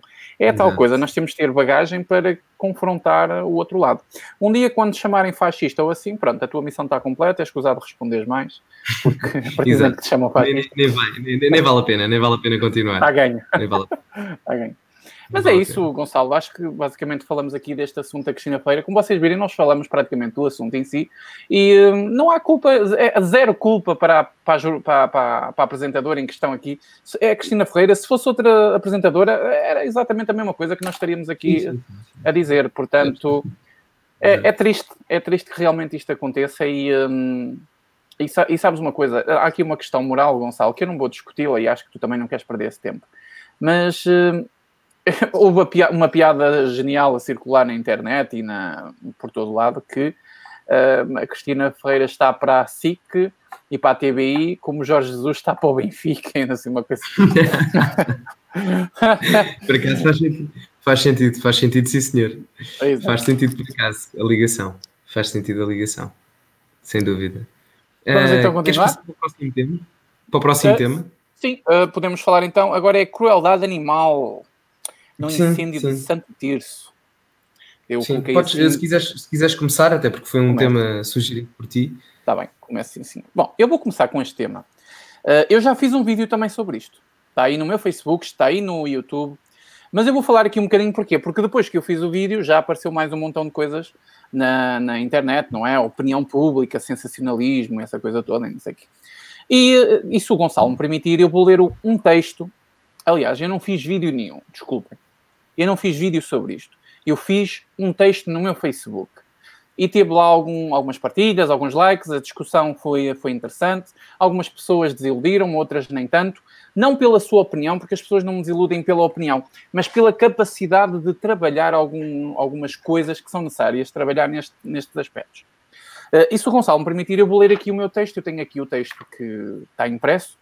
E, uh, e se não te importares, Gonçalo, eu vou ler aqui o meu texto, sim, sim, o meu não, não, e depois faço um comentário. Completamente à vontade. Muito bem, então eu escrevi assim. Uh, o telejornal deste domingo, ontem, portanto, da TVI, na sua abertura, e reparem que eu estou aqui a destacar o telejornal de domingo da hora do almoço da TVI. Não estou a falar de outros, estou a falar deste aqui em especial, que era onde estava a televisão ligada na hora do almoço, que eu detesto televisão ligada, mas não sou o único uh, aqui, portanto. Um, e é deste. Agora, se calhar, numa altura destas, não é só este, mas no fundo, na altura que eu escrevi o texto, foi por causa desse momento. O telejornal deste domingo, da TBI, na sua abertura, destacou de imediato o caso do abrigo de animais que ardeu com os bichos lá dentro. A GNR e os bombeiros não tiveram autorização, seja da autarquia como da proprietária, que fugiu com o incêndio, para entrar, soltar os animais e apagar o fogo. Os animais foram abandonados à sua sorte, sofrendo uma morte terrível. A maior parte deles sofreu uma morte, hum, como as pessoas viram. Acho que não é preciso dar aqui muitos detalhes sobre a crueldade que foi feita. Isto é extremamente desumano e grave, eh, deve ser investigado, pois o local já era famoso por problemas. Por isso, que seja investigada e processada a sua proprietária. Porque agora, vocês sabem, as leis contra os maus tratos de animais estão severas e, portanto, ela pode ser processada isso tem que ser investigado é neste sentido. Seja investigada e processada a sua proprietária, assim como todos os responsáveis por trás deste, do caso. Falo de todos os responsáveis por trás disto, ou seja, pessoas que deixavam lá os animais e que eram maltratados também têm que ser chamados à razão. Uh, autarquia que sabia e não fazia nada, uh, as, as, entidades responsáveis que podiam, podiam distribuir fundos sabendo que as condições não estavam a ser cumpridas e que havia maus tratos e, e por aí fora. Portanto, estou a falar de toda a gente por trás disto ok? Não estou a culpar só a proprietária, porque nestes casos raramente é só uma pessoa que tem, que tem culpa. E nisto eu perdi-me. Ah, são uh, culpados diretos, pois esses apenas cumpriram ordem. Ah, não, não é aqui, desculpem. Por trás do caso. Pronto. É preciso apurar o que aconteceu ali. Não são os bombeiros ou a GNR que são os culpados diretos, pois esses apenas cumpriram ordens e se não as cumprissem, iam carregar com as consequências e não iam ser fáceis de carregar, Bom, ainda por cima, na fase em que nós estamos com uh, ah, um, os justiceiros não é, sociais em cima das autoridades, ainda ia, ainda ia ver os esquerdistas a cair em cima da polícia se invadissem uma propriedade. Mas pronto. Continuando. Uh, e as consequências. Dito isto e acalmando as almas mais inquietas, vamos a uma segunda questão ainda no mesmo telejornal que me chocou ainda mais. Depois dessa mega reportagem da TBI sobre os animais, lembro que a TBI fez uma grande reportagem, foram dois ou três minutos seguidos de reportagem sobre essa questão, tá bom? E uh, olha que engraçado, o Gonçalo tem uma fotografia minha do lado dele. Está muito estranho isto. Tem uma fotografia Não, eu, do teu eu, lado. É, é, é, é, eu vou só, vou só buscar os livros que a malta está a pedir. Eu Pronto, já aqui, vai lá, vai lá, aproveita então. Continua, espera aí. Força. Um, depois dessa mega reportagem da TBI sobre os animais, onde a TBI destacou a presença do PAN, curiosamente. Curiosamente, o PAN foi destacado nesta, nesta situação. Às vezes deve ser destacado, ninguém fala do PAN. Agora não, a TBI destacou muito, principalmente nesta reportagem, a presença do PAN, curiosamente. Passaram em seguida uma pequena reportagem, uh, uma rápida reportagem sobre a morte de um bombeiro num incêndio do Arrabal, em Leiria. Foram cerca de 10 a 15 segundos a reportagem. A reportagem feita foi apenas alguns segundos, com pouca informação ou nenhuma, e nem, e nenhum dos detalhes mais importantíssimos foi dito que André Pedrosa, que é o bombeiro, André Pedrosa, que faleceu com uma paragem cardiorrespiratória, sem conseguir assistência a tempo ou seja, não, não havia no local um desfibrilador para uh, conseguir socorrer o bombeiro. Vejam só o quão grave isto é. Uh, conseguir assistência a tempo.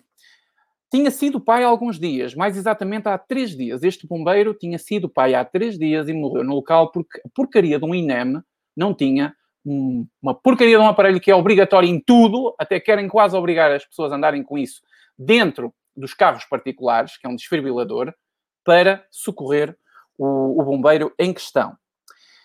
É imensamente penoso perder alguém, mas neste caso não consigo nem imaginar a dor, sofrimento e a falta que fará esse homem à sua família.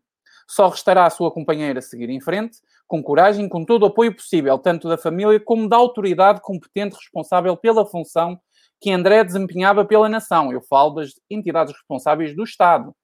Ok?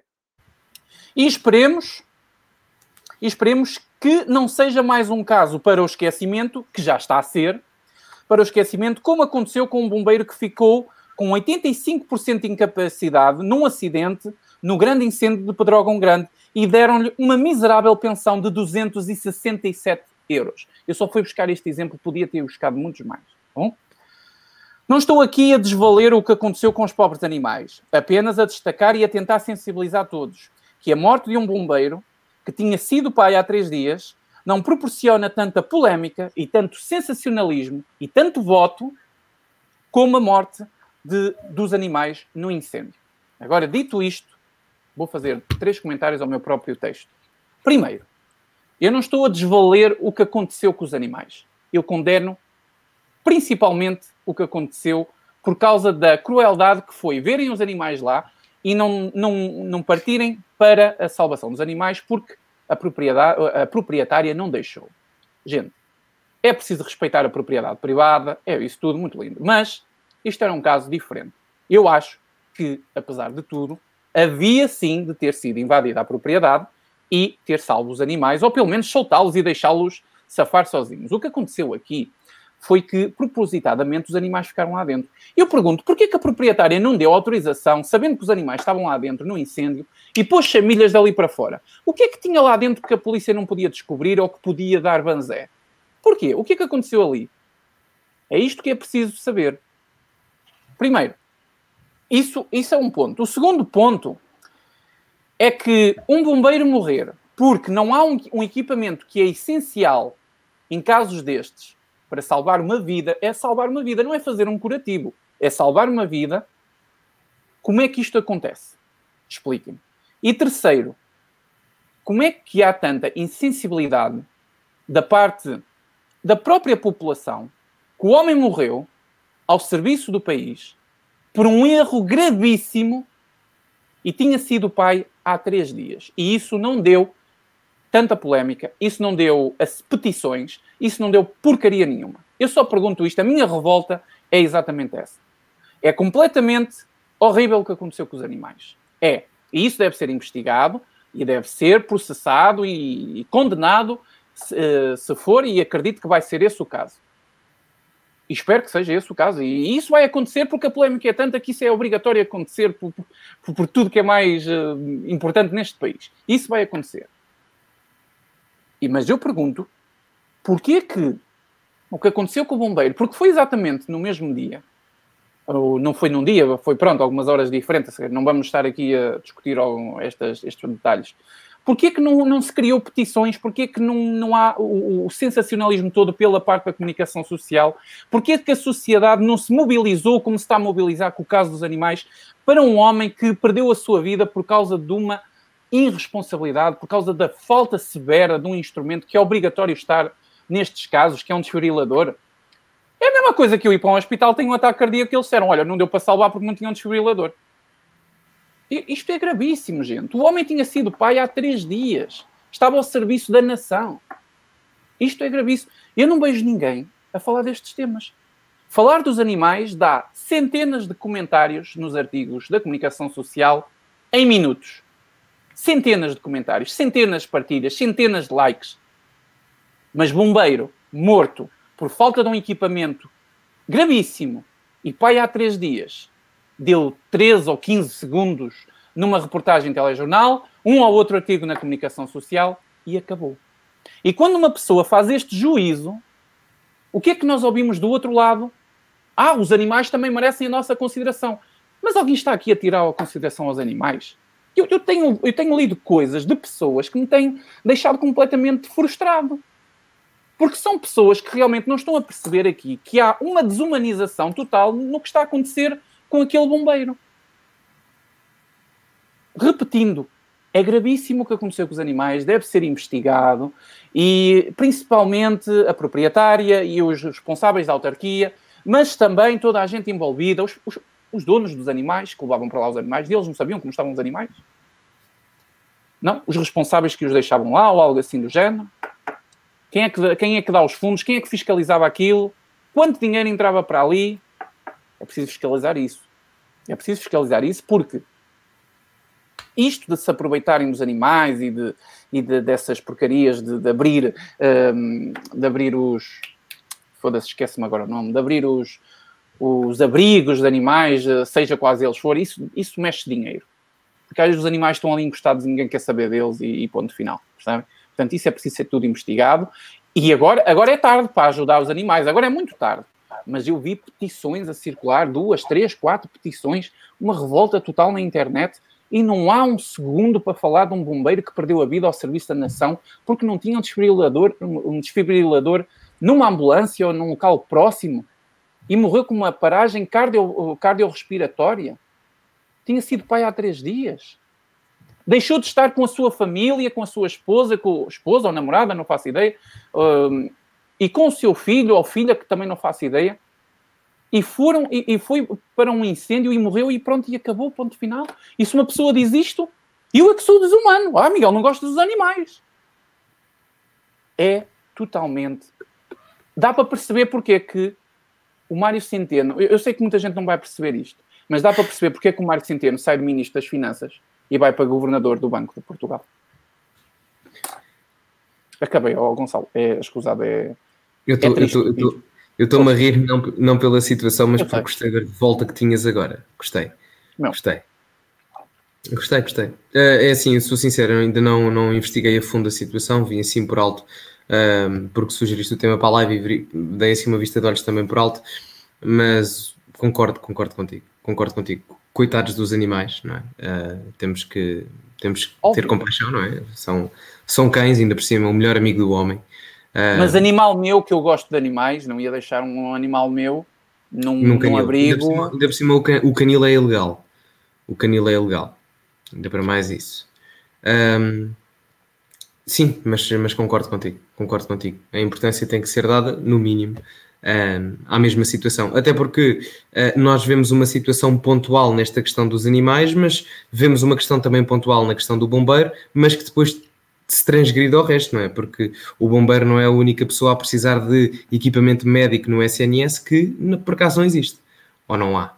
É, é quer dizer, ele lá, eh, mas está mal gerido ou não há financiamento para o ter. E isso, isso replica-se depois Pá. por N casos e, e é grave. Ó, oh, Gonçalo, é, é, mas isto. Depois até é grave, e depois até é grave para os animais, porque partidos como o PAN, que depois fazem este tipo de malabarismo político nesta situação, vêm-se aproveitar da situação, mas eu depois pergunto: como é que vocês podem, eh, podem solicitar uma medida e propor implementar uma medida de um SNS para animais quando no das pessoas nem existe a cobertura total das necessidades que as pessoas precisam? é irónico, isso é completamente irónico, mas é, é pura verdade. Eu, eu pergunto, porquê que o PAN, eu não sei se tem uh, algum deputado eleito pelo PAN em Santo Tirso, alguém que me diga aí se faz favor, mas porquê que o PAN, como entidade, que pelo que eu percebi, sabiam o que é que se passava ali, porque já havia queixas que foram, foram um, não é processadas, ajuda-me, é, não tiveram fundamento e foram, não é anexadas, arquivadas. Arquivadas, sim, sim, sim. Como é que queixas que foram arquivadas num, num canil de, de, como, era, como era o estado daquele, é possível acontecer. Então é preciso investigar isso, é preciso ver isso e é preciso, acima de tudo, agora investigar se há outros canis e outros abrigos nestas condições, de gatos, de cães, porque agora não, não adianta. Agora está tudo como muito cheio de penas. Eu até vejo pessoas que no, no, no, na foto de perfil do Facebook estão a usar um, um, uma imagem de, de, um, de, um, símbolo de patinha, não é? Patinha de gato ou de cão, e a dizer luto embaixo, meu. Isto, a, a, a sociedade está completamente ridicularizada.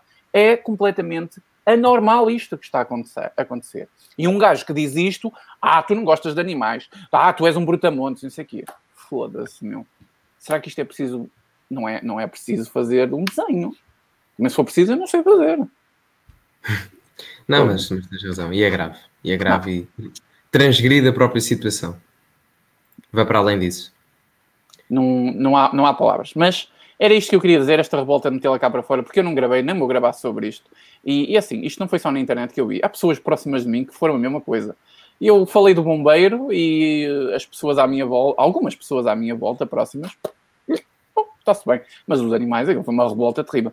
É desumano o que aconteceu, é assim, completamente desumano. É, isso não há outra coisa a dizer e tem que ser tudo investigado. E espero que os animais que sobreviveram venham arranjar um larzinho, porque de repente ficou tudo muito sensível. Então, os animais que sobreviveram, eu quero ver onde é que eles vão parar.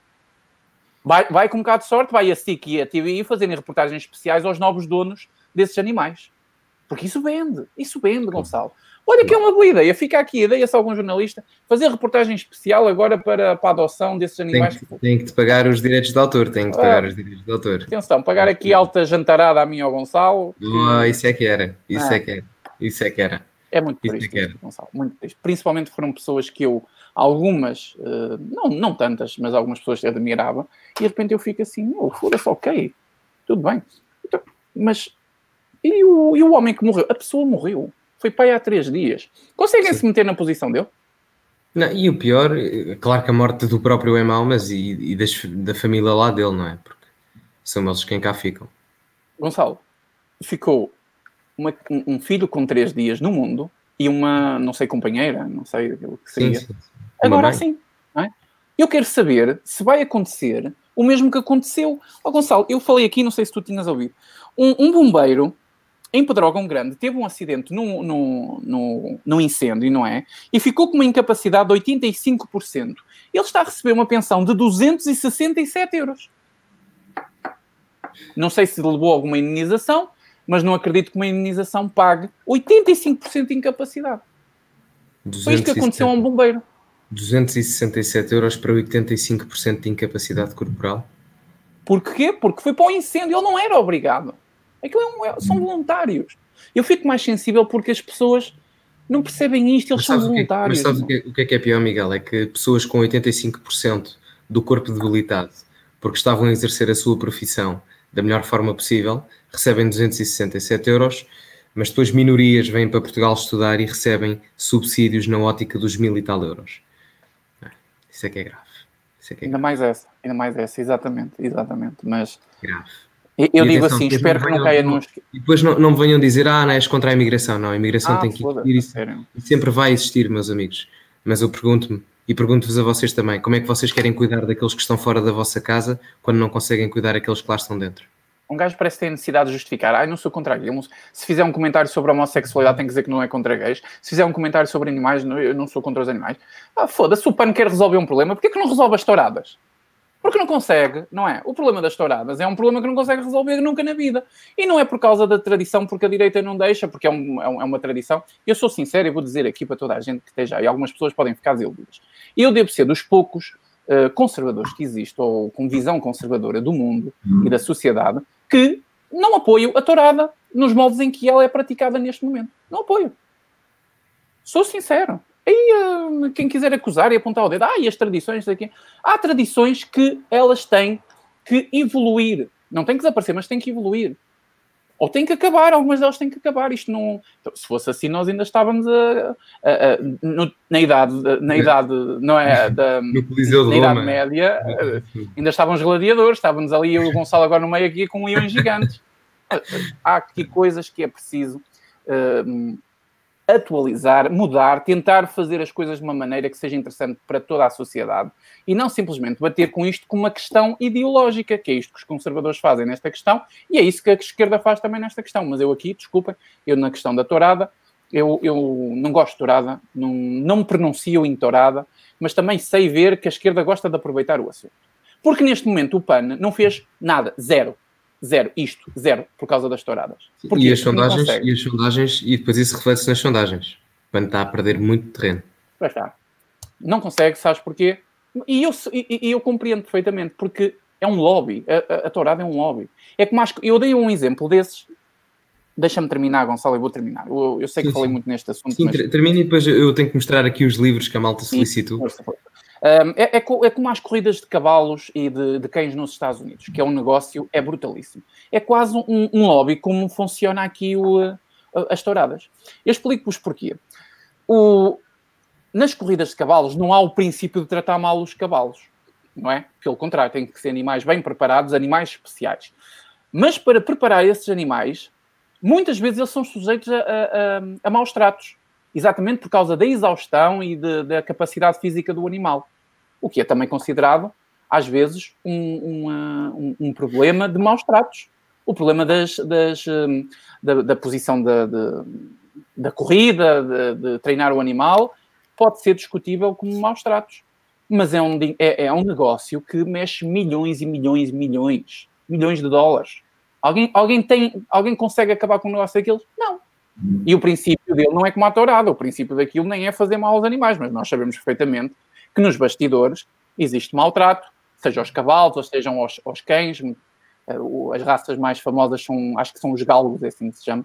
Os, galga, os galgos é, é, é um animal que ele, se não existisse para corrida, ele não tem uma função assim propriamente não, para, para, para existir. É o que dizem é um animal, tem que existir. Não venham cá agora. Ah, e o animal, o, o, o Gonçalo, é, o, o, Miguel é contra os galos, contra os cães, não sei o quê. Só faltava essa. Mas é quase como, como os touros. Os touros é o que dizem. Ah, se não é tourada, a espécie acaba por uh, entrar em via de extinção ou assim uma coisa qualquer. Portanto, é quase aqui a mesma coisa. Vai ser impossível mexer num assunto destes. Agora, podiam tentar arranjar uma maneira qualquer que desaparecesse com o sofrimento ou não impingisse tanto sofrimento no animal e todos éramos felizes. Mas não, há aqui muita coisa em questão que nunca vai ser resolvida e ponto final. Força, Gonçalo.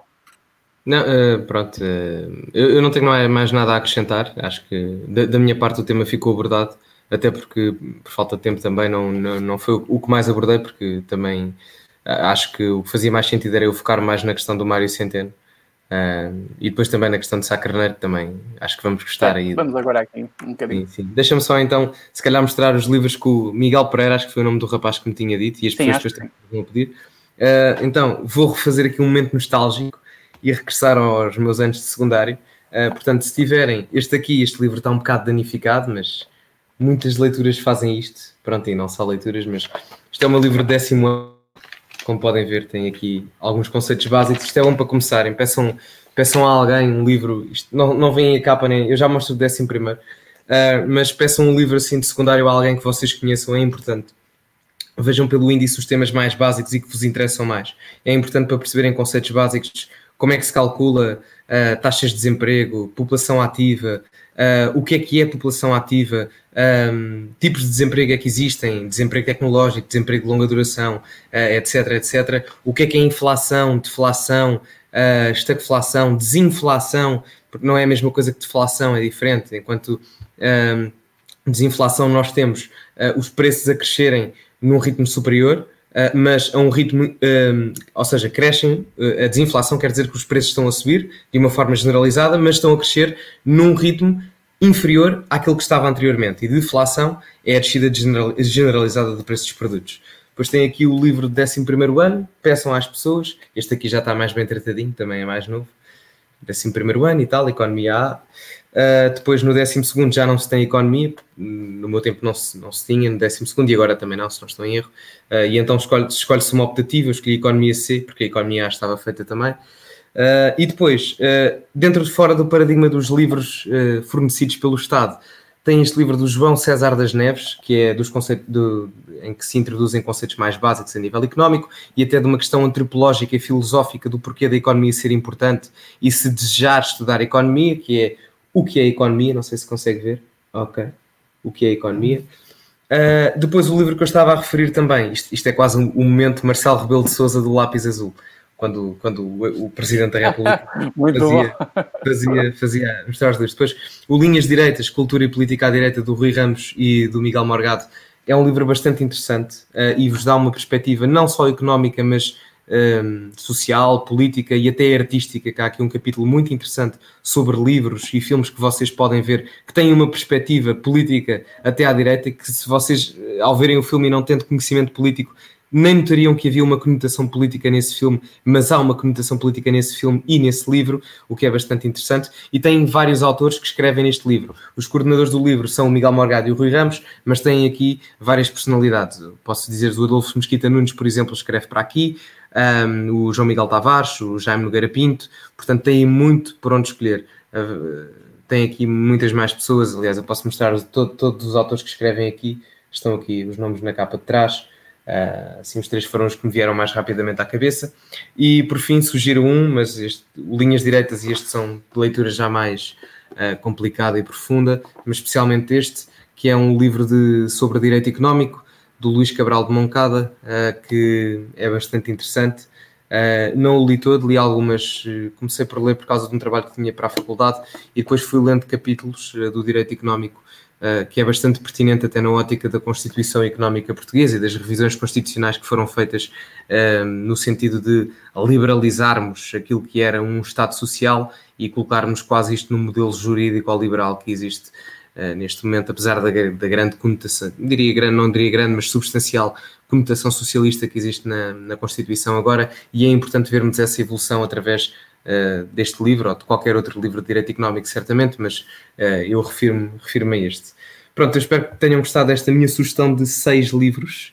Uh, portanto, leiam, comprem, consumam, estimulem a economia, porque quanto mais consumo, mais produção e, e temos aí mais emprego, mais trabalho, mais rendimento e o ciclo económico aquece. Portanto, estejam, estejam à vontade para se cultivarem. Muito bem, Gonçalo. Até, até a mim deste vontade de ler economia, que eu adormeço na terceira página. É importante, olha, olha que quando começas a perceber é um gosto que é, é, um gosto muito pertinente e que dá muito jeito. Até para entender certos e determinados tipos de coisas. Por exemplo, a malta pensa que economia não, é, é, uma coisa. Para entender alguma cultura tem que às vezes ter uma base da economia. Exato. E, e as pessoas pensam muitas das vezes que a economia é uma coisa muito um, muito Sim, matemática, muito, muito exata, Pensam que é muito matemática e muito exata. E tem alguma matemática, é verdade. Mas não é aquela matemática abstrata que nós temos, por exemplo, em álgebra ou até em geometria, não. É uma ciência social, acima de tudo, que usa o recurso da matemática elementar uh, para chegar às conclusões que pretende, pretende chegar. A economia não é uma ciência exata. E a economia nasce de um problema social, uh, que é o grande problema económico é o facto de existirem necessidades ilimitadas. Eu, durante toda a minha vida, vou ter necessidades ilimitadas até ao fim dela, ao, ao fim da mesma, mas os recursos que existem no mundo são, são, são limitados, são escassos. Eu sei quantos recursos é que existem no mundo, mas não sei quantas necessidades é que vou ter durante a minha vida. E o interessante da economia é que nos ajuda a perceber de que forma é que nós poderemos utilizar a escassez dos recursos para satisfazer essa versão ilimitada das nossas necessidades. Portanto, aconselho-vos a todos a cultivarem-se relativamente a este assunto porque é mesmo muito importante. Muito bem, Gonçalo, está feito então. Tua parte de Marcelo Rebelo Souza. Foi, foi, foi o momento, foi o momento com a Presidente da República. Podemos continuar, se calhar? Podemos, sim, sim, sim, sim, sim. Vamos passar sim, então para o último assunto. Grande Sá Carneiro. Uh, é o Sá Carneiro. Queres que comece? Começas tu? Estava só aqui a ver Não, vamos, vamos perceber aqui primeiro uma coisa. Gente, quem é que está aqui a assistir que sabe ou não sabe quem foi Sá Carneiro? Ou se tem noção de quem okay. foi ou não aquela, foi Sá Carneiro? Aquela votação, aquela votação. Exatamente. Nós esperamos aqui um bocadinho. Vamos esperar aí um bocadinho para ver se então o pessoal está aqui a falar de touradas. Uhum. Estava aqui alguém a dizer, a, a tourada evita a extinção dos touros. Olha, eu não gostava de ser um animal não instinto para levar com umas merdas nas costas a vida inteira. Foda-se. Ali está instinto. Não, é, sério, é bom trocar estas conversas, mas... Olha, uh... Está aqui uma pessoa a dizer tive a sorte de ter o professor João César das Neves. Calma. Oh, alto, olha a coincidência, olha a coincidência. Tive a sorte de ter o César das Neves como professor. Os livros dele de Introdução à Economia também são bons. Muito bem, André. Olha, sorte. Está aí, muito bom. Nem Sim. todos têm este, este, é esta, é esta, esta sorte, muito, não é? Muito bom. E depois também tinha ali outras, mas não, não quis fazer propaganda à esquerda porque o livro tinha uma conotação forte à esquerda, ah, que era então um sobre grandes desigualdades económicas. Estás a começar lá do princípio, é melhor dar as boas bases para o pessoal, sim, não é? Sim, sim, mas, hum, mas eu, eu ia dizer uma coisa há pouco, me esqueci e agora se calhar não vale a pena dizer, Gonçalo, que é no meu uh, perfil de Facebook vocês partilhem, está bem? Escrevam um, uns comentários e partilhem a live. Eu tenho 17 partilhas e 91 likes. Neste momento estão 28 pessoas a assistir no meu Facebook, pelo menos é os dados que eu tenho aqui do, do próprio Facebook. Uh, 28, 29. 29. É, está aí, por aí. Uh, e tem 17 partilhas, ou seja, quando vocês partilham a minha live, é, ela tem mais engajamento e é mais fácil conseguir alguma audiência. E no nosso YouTube temos uh, eh, 104 pessoas neste momento, o que faz um total de mais ou menos 130 pessoas. Já tivemos aqui mais, já tivemos quase 150, pelo menos eu vi um pico. Um, e era para pedir para as pessoas realmente partilharem. Sigam o meu perfil no Facebook. Já agora, Gonçalo, vamos aqui outra vez mais um momento publicitário, se não te importar. Ora, e que é preciso, isso é que é malta agora.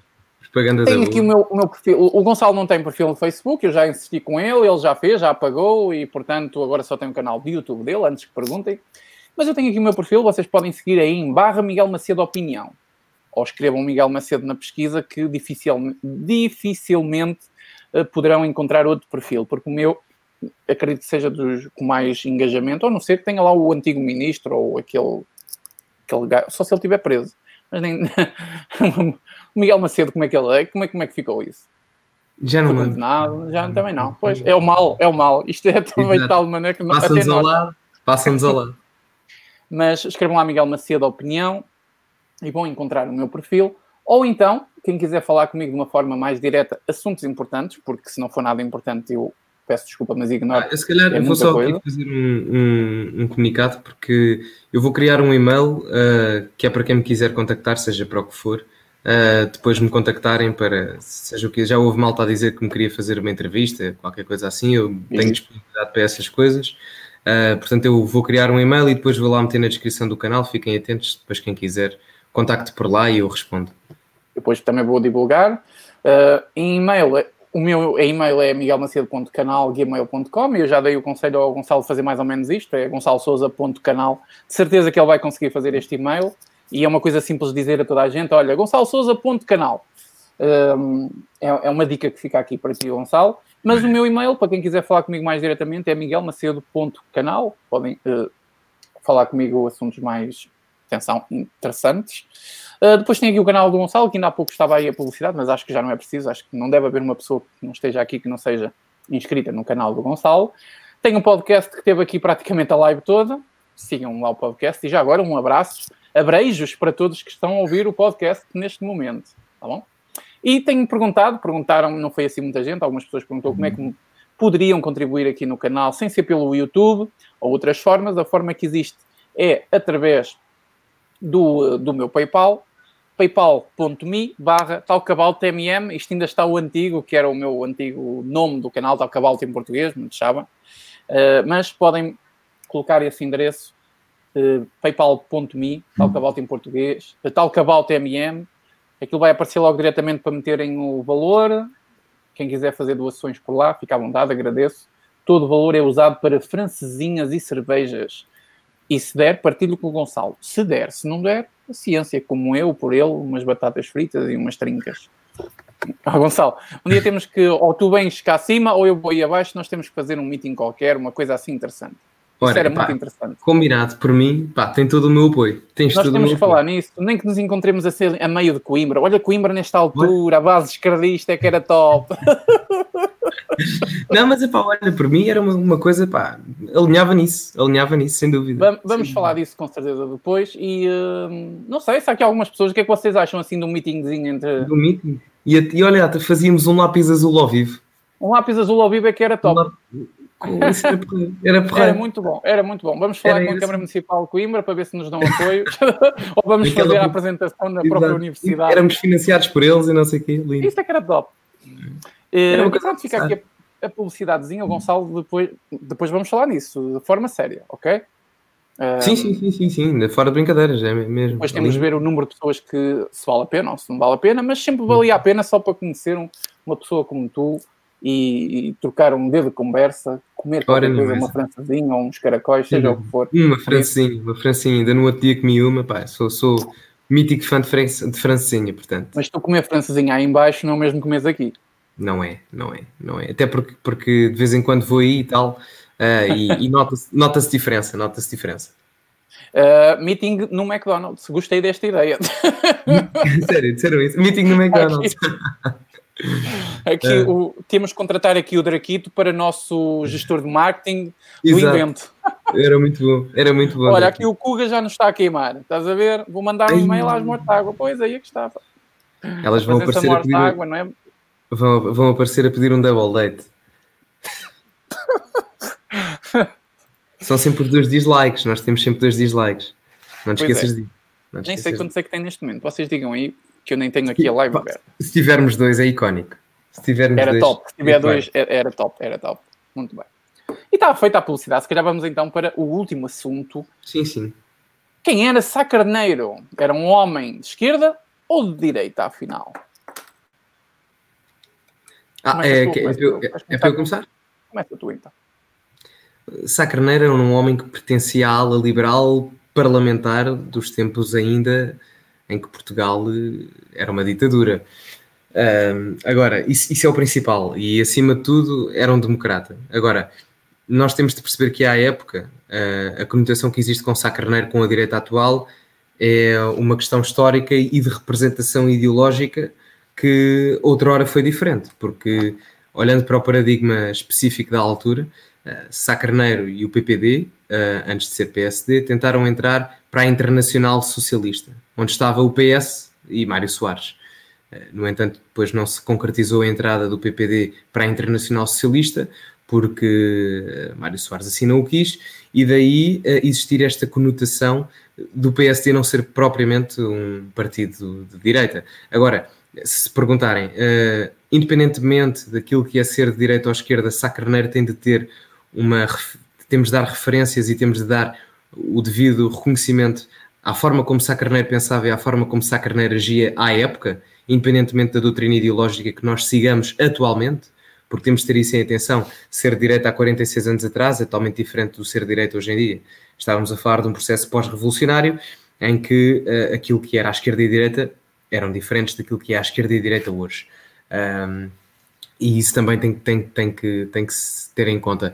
Agora, de uma forma direta, uh, dizermos que Sá Carneiro uh, é um homem de direita, não consigo, não consigo dizer isso. Não consigo, não consigo pessoalmente, até porque temos o líder do PSD, Rui Rio, neste momento, que já disse várias vezes que a figura política com a qual mais se identifica é Sá Carneiro, um homem que pertencia ao centro, centro-esquerda. Agora, isso é razão para a direita não olhar para Sá Carneiro com bons olhos?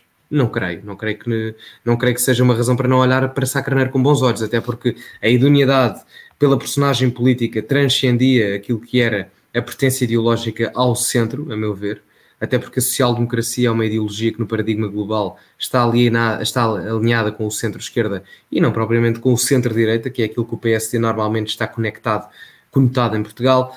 Uh, mas eu, a meu ver, não podemos ver o Francisco Sá como um homem de direita. O que podemos ver é um homem eh, idóneo que colocou o interesse do país à frente daquilo que era o interesse ideológico e o interesse pessoal, e isso é o que a direita tem que olhar para Sá Carneiro, e nomeadamente na proteção dos trabalhadores e das classes médias. E a nova direita tem que olhar para isso com bons olhos também, até porque muito do eleitorado da nova direita, nomeadamente o Chega, vai buscar muito a estas classes médias e classes médias baixas, que normalmente é território político associado à esquerda ou à extrema esquerda. Eh, e, portanto, não concordo que possamos dizer que Sá Carneiro é um indivíduo ligado à direita, ou melhor, é ligado à direita em Portugal, mas não concordo que, a meu ver, seja um indivíduo de direita, mas a direita tem que olhar para Sá Carneiro com bons olhos, na ótica em que foi um indivíduo que moldou e limou as arestas que a direita em Portugal necessitava para se uh, formar e acentuar de forma uh, fidedigna. É claro que depois houve alguns problemas, não é? Porque senão não estaria eu aqui com a narrativa que tenho, mas da mesma forma que tenho a narrativa crítica ao sistema formado há 46 anos, também dou o meu reconhecimento àqueles que souberam alterar aquilo que de mal estava com o regime anterior àquilo que nós temos há 46 anos. E Sá Carneiro era um deles, e eu não posso ser desonesto intelectualmente e dizer isso. Agora, respondendo à pergunta diretamente, Sá Carneiro era de direita ou de esquerda, eu não consigo pessoalmente dizer que Sá Carneiro era um homem de direita, uh, mas não era um homem de esquerda. Ao mesmo tempo, eu diria que o, o, o centro é onde Sacraneiro se enquadra melhor. Um, tanto que o PSD e a proposta do PPD na altura não era para uma transição, ou melhor, havia, havia a conotação com o socialismo e a ligação ao socialismo na ótica da redistribuição do rendimento, mas havia, uma, um, havia um aproveitamento daquilo que era a liberdade do mercado capitalista uh, e dos comerciantes que existia na altura. Tanto que Sá Carneiro faz a, a distinção que existe entre a social-democracia e a social-democracia portuguesa, ou seja, uma social-democracia, mas adaptada à realidade portuguesa. Mas em concreto e em suma, Sá Carneiro não é um homem de direita, também não consigo dizer que seja um homem de esquerda, é um homem de centro, tal como, como o líder do PST o diz, o diz que é, é um homem ligado ao centro ideológico, uh, mas que a direita, uh, para se fundamentar com bons olhos uh, na medida atual, não só apenas por uma questão de votos, mas também por uma questão de coerência ideológica e de honestidade intelectual, a direita tem que saber olhar para os olhos do passado com os olhos de hoje e perceber que alguns dos fundamentos de Sá Carneiro são importantes para conseguirmos mudar aquilo que de mal tem o regime neste momento, porque Sá Carneiro quis mudar aquilo que de mal estava antes e a nova direita tem que mudar aquilo que de mal está agora. Muito bem, Gonçalo, eu concordo completamente contigo. Acho que aqui é essencial um, dizer duas ou três coisas. A primeira coisa, eu vou ser muito sincero, e toda a gente sabe que eu sou sincero nesse aspecto. Uh, eu admito que não tenho bagagem suficiente, nem embasamento histórico suficiente para falar da figura que foi Francisco Sá Carneiro. Isto que fica aqui bem esclarecido. Uma pessoa tem que saber os seus limites e tem que perceber uh, certas e determinadas uh, medidas daquilo que diz ou fala. Portanto, eu neste assunto não sou um, um, um historiador, não sou um, a melhor figura para falar da, da, da, do, do, de Sá Carneiro, tanto como na sua, na sua vida política, como que aconteceu depois do acidente. Acidente, que eu tenho algumas dúvidas seja acidente, mas nem, nem vou tocar nesse assunto aqui em camarada o que aconteceu. Eh, eu, deixo aqui esclarecido, sou muito humilde nesse aspecto, não tenho embasamento suficiente, portanto, portanto não é bem muita referência da minha, da, da, do meu comentário sobre Sá Carneiro, mas é importante alguns, alguns pontos que o Gonçalo e muito bem esclareceu e eu pensei que neste, neste aspecto eu e o Gonçalo íamos bater aqui um bocadinho mais e aí que podíamos fazer um pouco o debate, mas incrivelmente não porque hum, estamos com a mesma visão. Estamos é mesmo... Já agora, por curiosidade, qual é que achas que iria ser a minha opinião? eu achei que, que fosses considerar, pelo momento histórico português, uma figura de direita aos moldes considerados da direita, não é? Eu, eu, não considero, mas percebo a conotação que se fez no molde da altura. Sim, mas eu não, sim, eu não considero. Os moldes da altura, não, os moldes de hoje, porque o, sim, não é? o CDS continua a ser a direita permitida e daí para, para o outro lado é o, é o extremismo. Uh, mas eu pensei que isto é uma, uma, uma, visão diferente. Sou-te sincero, pensei que isto é uma, uma visão diferente. Mas uh, destaco alguns pontos que o Gonçalo disse, que é uma coisa importantíssima de nós aqui uh, também destacarmos. Primeiro, Francisco Sá Carneiro, ele era um social-democrata, na sua raiz. E social-democrata não é um político de direita. Então, aí a pergunta já está respondida. Não é? Mas também não podemos dizer que era um político de esquerda, porque ele combatia, acima de tudo, não o socialismo, mas uh, o socialismo num estágio mais à frente da altura, que era o PCP. Portanto, havia muita reserva de Sá Carneiro ao PCP, tinha um, um embate grande com o PCP e uh, era negociável, bastante negociável com o socialismo. Também temos que admitir que Sá Carneiro, muitas vezes, uh, admitiu e falou que ia fazer o verdadeiro socialismo. Aliás, existem imensas citações sim, sim, sim. De, de Sá Carneiro em que ele diz isso. Há um site muito famoso na internet, eu que eu aconselho que vocês pesquisem, que é o Instituto Sacarneiro.pt, uh, eh, onde tem muita, muito material sobre Sá Carneiro, mas tem a parte das citações o, o, que eu acho bastante interessante. E se vocês nas citações escreverem socialismo, palavra básica, vocês vão ver imensas citações uh, que Sacaneiro fez. Uma da, das mais interessantes que eu vou destacar aqui, quero do, destacar aqui três uh, mais interessantes, que é a seguinte. O socialismo marxista é arcaico. Portanto, partimos do princípio que o socialismo, uh, na sua essência original, não era praticado e não era defensor de não era defendido por Sakarnen. Outra citação muito interessante é que ele diz que a social-democracia é um socialismo personalista. E é aí que encaixa exatamente com o, o Gonçalo disse há pouco. Uhum. Tá é um pouco do que é o, este PS até de, de Rui Rio. no centro da ação política e na ação... Exatamente, exatamente. Outra frase também muito interessante que, que dizia aqui é que ele queria fazer um socialismo democrático acima de tudo. Portanto, com estas referências, em que hum, há aqui mais uma citação, em fevereiro de 76, há a entrevista, a entrevista O Jornal, onde ele diz a social-democracia é a realização do socialismo democrático, a defesa da social-democracia é essencial para o PPD, lá está. Uh, e outra coisa bastante interessante é que diz aqui que a social-democracia não admite um programa comunista. Portanto, tem aqui várias citações de Sá Carneiro em que ele se mostra completamente contra o, o marxismo arcaico e contra o próprio PCP. Havia uma batalha grande contra o próprio PCP. Mas social-democracia é uma das táticas com mais sucesso do marxismo. Do marxismo. Portanto, uh, existem, existem é, uma, vários... é uma evolução. É, é, uma evolução. É uma evolução, é uma evolução do marxismo económico, sim. É, são estratégias. Uh, existem algumas estratégias. Uma delas é helenista, maoísta, temos uh, a social-democracia que resultou em, resultou em grande parte do, dos territórios e que teve e, maior sucesso aonde e, aqui, e, sabes porque é que, sabes porque é que resultou, Miguel? Em alguns contextos? Ao contrário de todas as outras.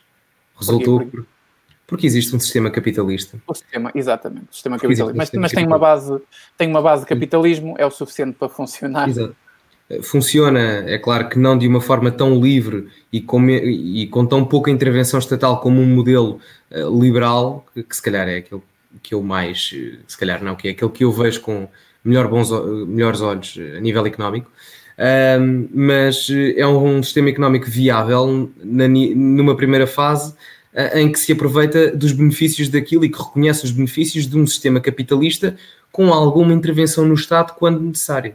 Uh, não, ainda não, bastante. Na parte socialista da, da, da, da Agora, sociedade onde, é muito intervencionista. Onde é que entra onde é que entra a parte do socialismo na social-democracia? Não é na primeira fase da criação da riqueza, é na segunda fase, depois da riqueza estar criada e a redistribuição da riqueza ser feita. Aí, Exatamente. aí temos a parte socialista a entrar. E é aí que ele não resulta pela sua inteira funcionalidade. Porque a social-democracia ela não funciona, por assim dizer. Quem fizer social-democracia na sua essência uh, ela não vai funcionar. Não é possível ela funcionar. Embora ela tenha o princípio do, da, da, da economia, do, do, capitalismo, como nós falamos, ela não vai funcionar. Assim como o socialismo, ele nunca funcionaria se fosse na sua essência. Mas é importante destacar aqui que realmente isto leva-nos tudo a um, a, um, a um fator importante: é que uh, Sá Carneiro não é um político que estivesse preparado para fazer política hoje que nós chamamos a direita contra o sistema. Não é. Sim. Não é, Isso é, tem que se deixar bem claro. Algumas pessoas falam que uh, o André Ventura cita muito o Sá Carneiro e que isso assusta bastante e não sei o que, não sei. Eu acho que as pessoas não devem ficar assustadas por, uh, por causa disso, porque um, o, o, facto de nós uh, admirarmos uma, uma, uma, uma, figura política como Sá Carneiro não significa que vamos fazer as políticas que essa pessoa fez. Pode sim, haver sim, algumas alguns modelos que podemos, referências, não é? Podemos ir buscar, Gonçalo. Não, desculpa só interromper-te, é só uma nota rápida. Por exemplo, diz, diz. eu simpatizo bastante uh, com uma figura política que é Marquês de Pombal, uh, mas, uh, mas simpatizo bastante na ótica em que ele implementou as medidas que implementou, na ótica, na, na, na época em que viveu. Agora, hoje em dia, não, não, claro, não era algo claro. congruente. Não, mas o, é, é, importante dizer aqui porque algumas pessoas estão um bocado assustadas e eu, eu percebi que aquela direita mais nacionalista abriu uma campanha contra o próprio André Ventura ou o Chega. Eu não estou aqui a defender porque eu não sou advogado do Chega, mas uh, eu sou defensor da verdade e, portanto, temos que fazer aqui uma meia medida das coisas e é isso que eu e o Gonçalo fazemos aqui acima de tudo. É que Uh, não é por a pessoa ter uma admiração especial ou ter alguns modelos de, de ação política que vai fazer exatamente a mesma coisa, porque senão uh, esta coisa de, de, de antissistema não funcionaria no Chega se quisesse fazer uma ação de linha política como o Sá Carneiro. Esqueçam, não é, não é por aí. Mesmo na altura de Sá Carneiro, ele não era antissistema, tá bom? Até porque o, a, o, o, a filosofia de antissistema, ela, podemos, Gonzalo, podemos uh, admitir que não existia, por assim dizer. O sistema ainda estava a ser formado, portanto ainda, ainda não existia o antissistema uh, arrisco eu a dizer. Uhum. Na Europa sim, existia um bocadinho já esse sentimento do, do antissistema na altura, anos, anos 70, é, inícios de 80, um, começou um a formar. Um bocado, é, havia antissistema na ótica em que estávamos a passar de uma mudança de regime. De regime, exatamente. Mas era diferente porque era, era. o regime passado já nem estava em funções. Vivemos ali Sim. um período em que quase tivemos uma guerra civil complicado. Exato, exato, exato. Uh, portanto, acho que as pessoas não devem tomar isso muito em conta de ah, o André Ventura fala tanto de Sacarné, não sei o quê. É, é. Queriam que falasse de quem? Dos vossos políticos de estimação. Ah, cada um tem os seus gostos, é preciso respeitar isso, tá bom? Se um dia o, o, o uh, isto agora vai ser para vai ser aquelas bocas que eu gosto de mandar. Se um dia o André Ventura citar Marquês Pombal, o Gonçalo vai botar no Chega e vai fazer aqui publicidade danosa. Por... Não, não, não, não, não é por aí. Mas a, eh, quem tem, eh, quem tem Sá Carneiro como figura de direita, isso está errado. E é preciso desmistificar isto. Sá Carneiro merece, merece respeito político, porque o resto, Sá Carneiro não era ninguém em especial. Para ser sincero, até era bastante questionável o, o que fazia por fora da sua vida política. Mas na vida política foi alguém que fez a social-democracia hum, de uma forma diferente, uh, dentro de um país que era totalmente comunitizado. Esta palavra não existe, é mais comunista, que eu queria dizer, não é? Sim, uh, aliás, eu convido, é as pessoas a lerem, eu convido as pessoas a lerem a primeira versão que existe da Constituição Portuguesa, em, em democracia. eu convido a ler. Sim, convido sim. Ler. Muitas das mudanças que existem hoje tiveram intervenção da oposição da altura da, da Aliança Democrática. Sim, era a Aliança Democrática, não era? A AD. Sim, sim. A AD, Aliança Democrática. Ah, 79, 83, a revisão constitucional é feita em 82, 82, e aí é pela primeira vez em que vemos o direito à propriedade privada a ser considerado um direito fundamental. Exatamente, exatamente. Portanto, há coisas muito importantes que as pessoas eh, ou gostam ou não gostam. É assim, gostar não é preciso idolatrar. Não gostar não é preciso odiar. Portanto, há, há, um meio termo que é preciso ter aqui. Um, para quem não sabe, Sá Carneiro morreu a 4 de dezembro de 1980 num acidente. Dizem que é acidente, eu não. Enfim, tenho as minhas teorias da conspiração, gosto tens, disso. Tu tens sempre, tu tens sempre aquela. Tenho sempre, eu gosto, eu gosto, eu gosto, eu gosto. Um, em Camarate, num, o Camarate é Conselho de Louros. Portanto, Louros. é um acidente que não foi resolvido e que foi arquivado. Isso deu muito jeito ao socialismo de, de, de Mário Soares na altura, por isso é que eu, pronto, é aquela coisa, um avião caiu assim de um momento para o outro, nada foi detectado, nada foi descoberto. Eu gosto de teorias da conspiração, caralho. E tu, e fazes tu muito bem. e pronto, queres basicamente passar, é isto. Ficamos queres, assim. passar, queres passar agora, como já abordámos os temas, os temas todos, eh, vamos passar às perguntas e fechamos isto? Força, força, Gonçalo, tu é okay. que mandas nisto. Façam aí as perguntas. Já vi, há pessoas indignadas por eu ter dito que simpatizo com, com o Marquês de Pombal. Vocês ainda não perceberam que este gajo é, é, mais, é mais totalitário e ditatorial do que eu. Lá no fundo, lá no fundo, no fundo. o verdadeiro estadista, o verdadeiro estadista, o homem que conseguia governar mais do que o rei. Não sei, não, uh, quem estiver indignado, diga, diga de sua justiça o porquê da indignação. Não sei se era pelo facto de Marquês de Pombal ser ateu. Uh, podem dizer, estamos aqui para, para debater. Ou pelo Mas facto de usar dar, cabelo posso, comprido.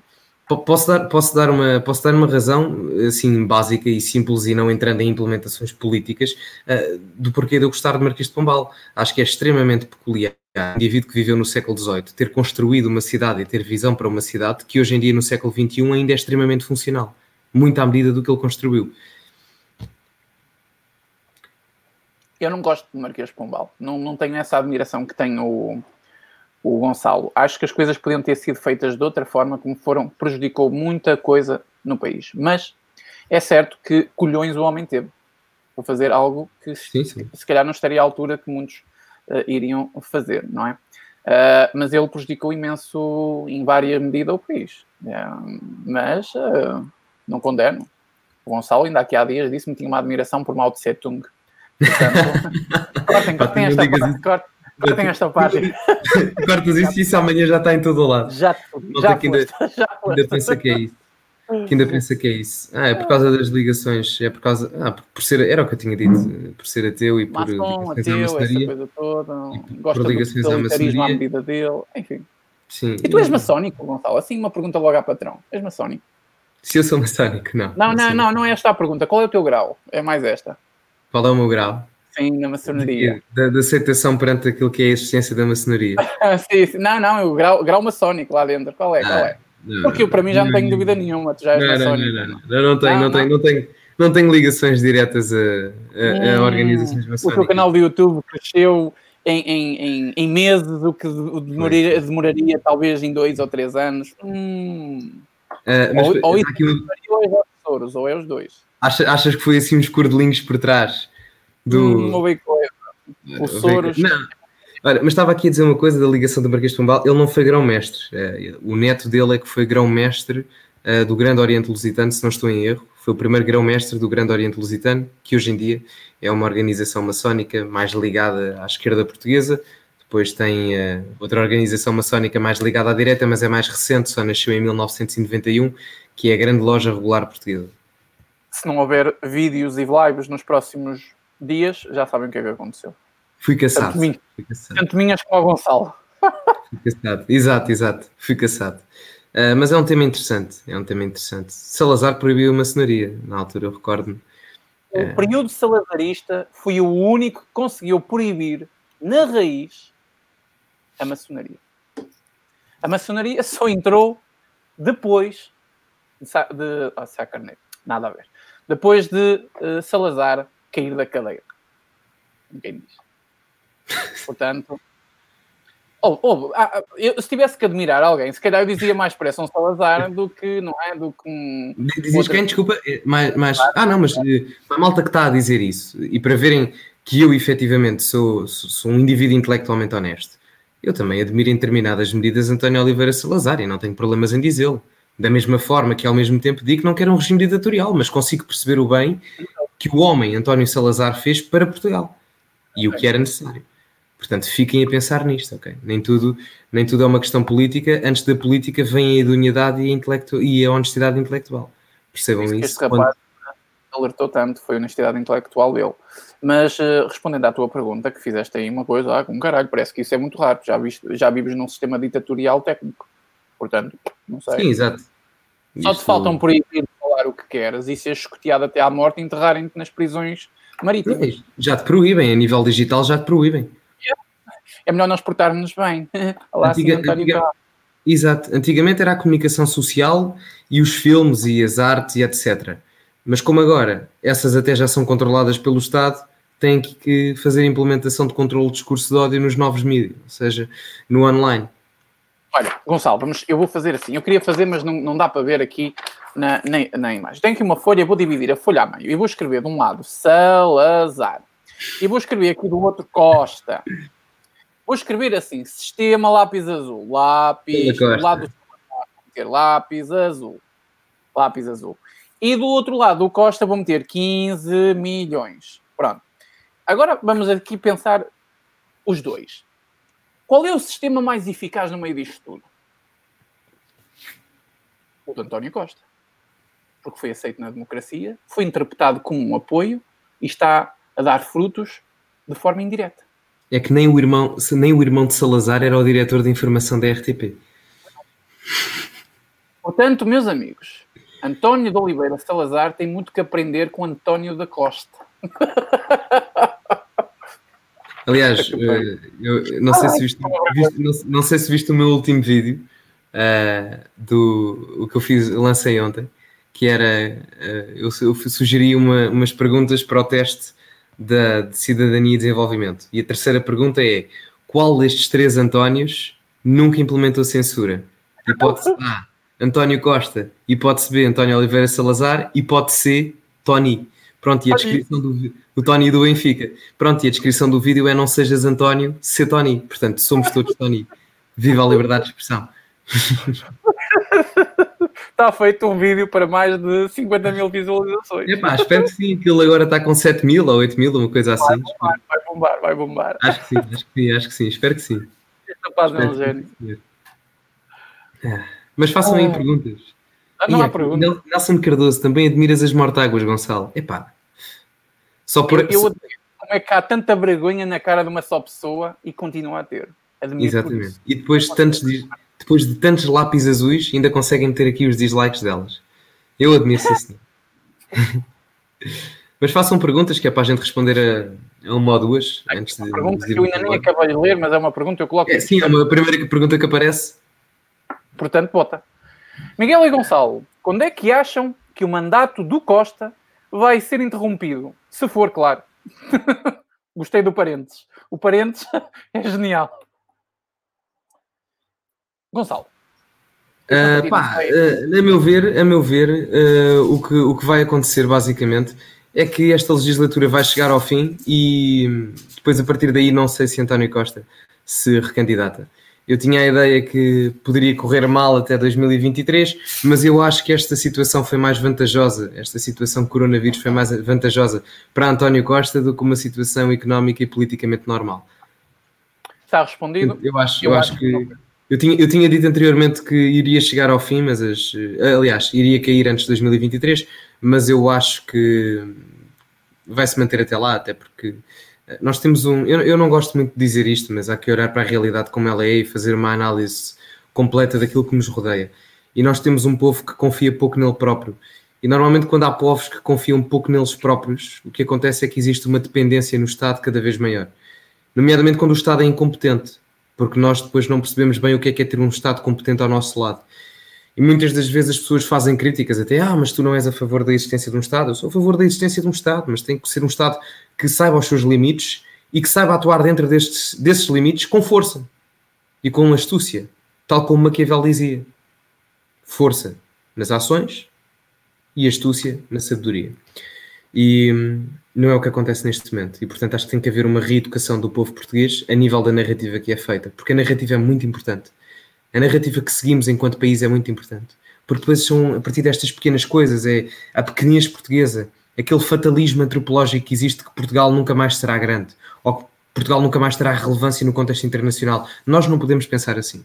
Portugal tem que trabalhar e tem que se moldar e tem que limar as suas arestas para que daqui a 10, 20, 30, 40 ou 50 anos nós possamos dizer, efetivamente, nós temos orgulho naquilo que construímos nas últimas décadas e Portugal é maior do que era há 50 anos, quando éramos regidos por um governo que não tinha vergonha na cara nem nas ações que fazia politicamente.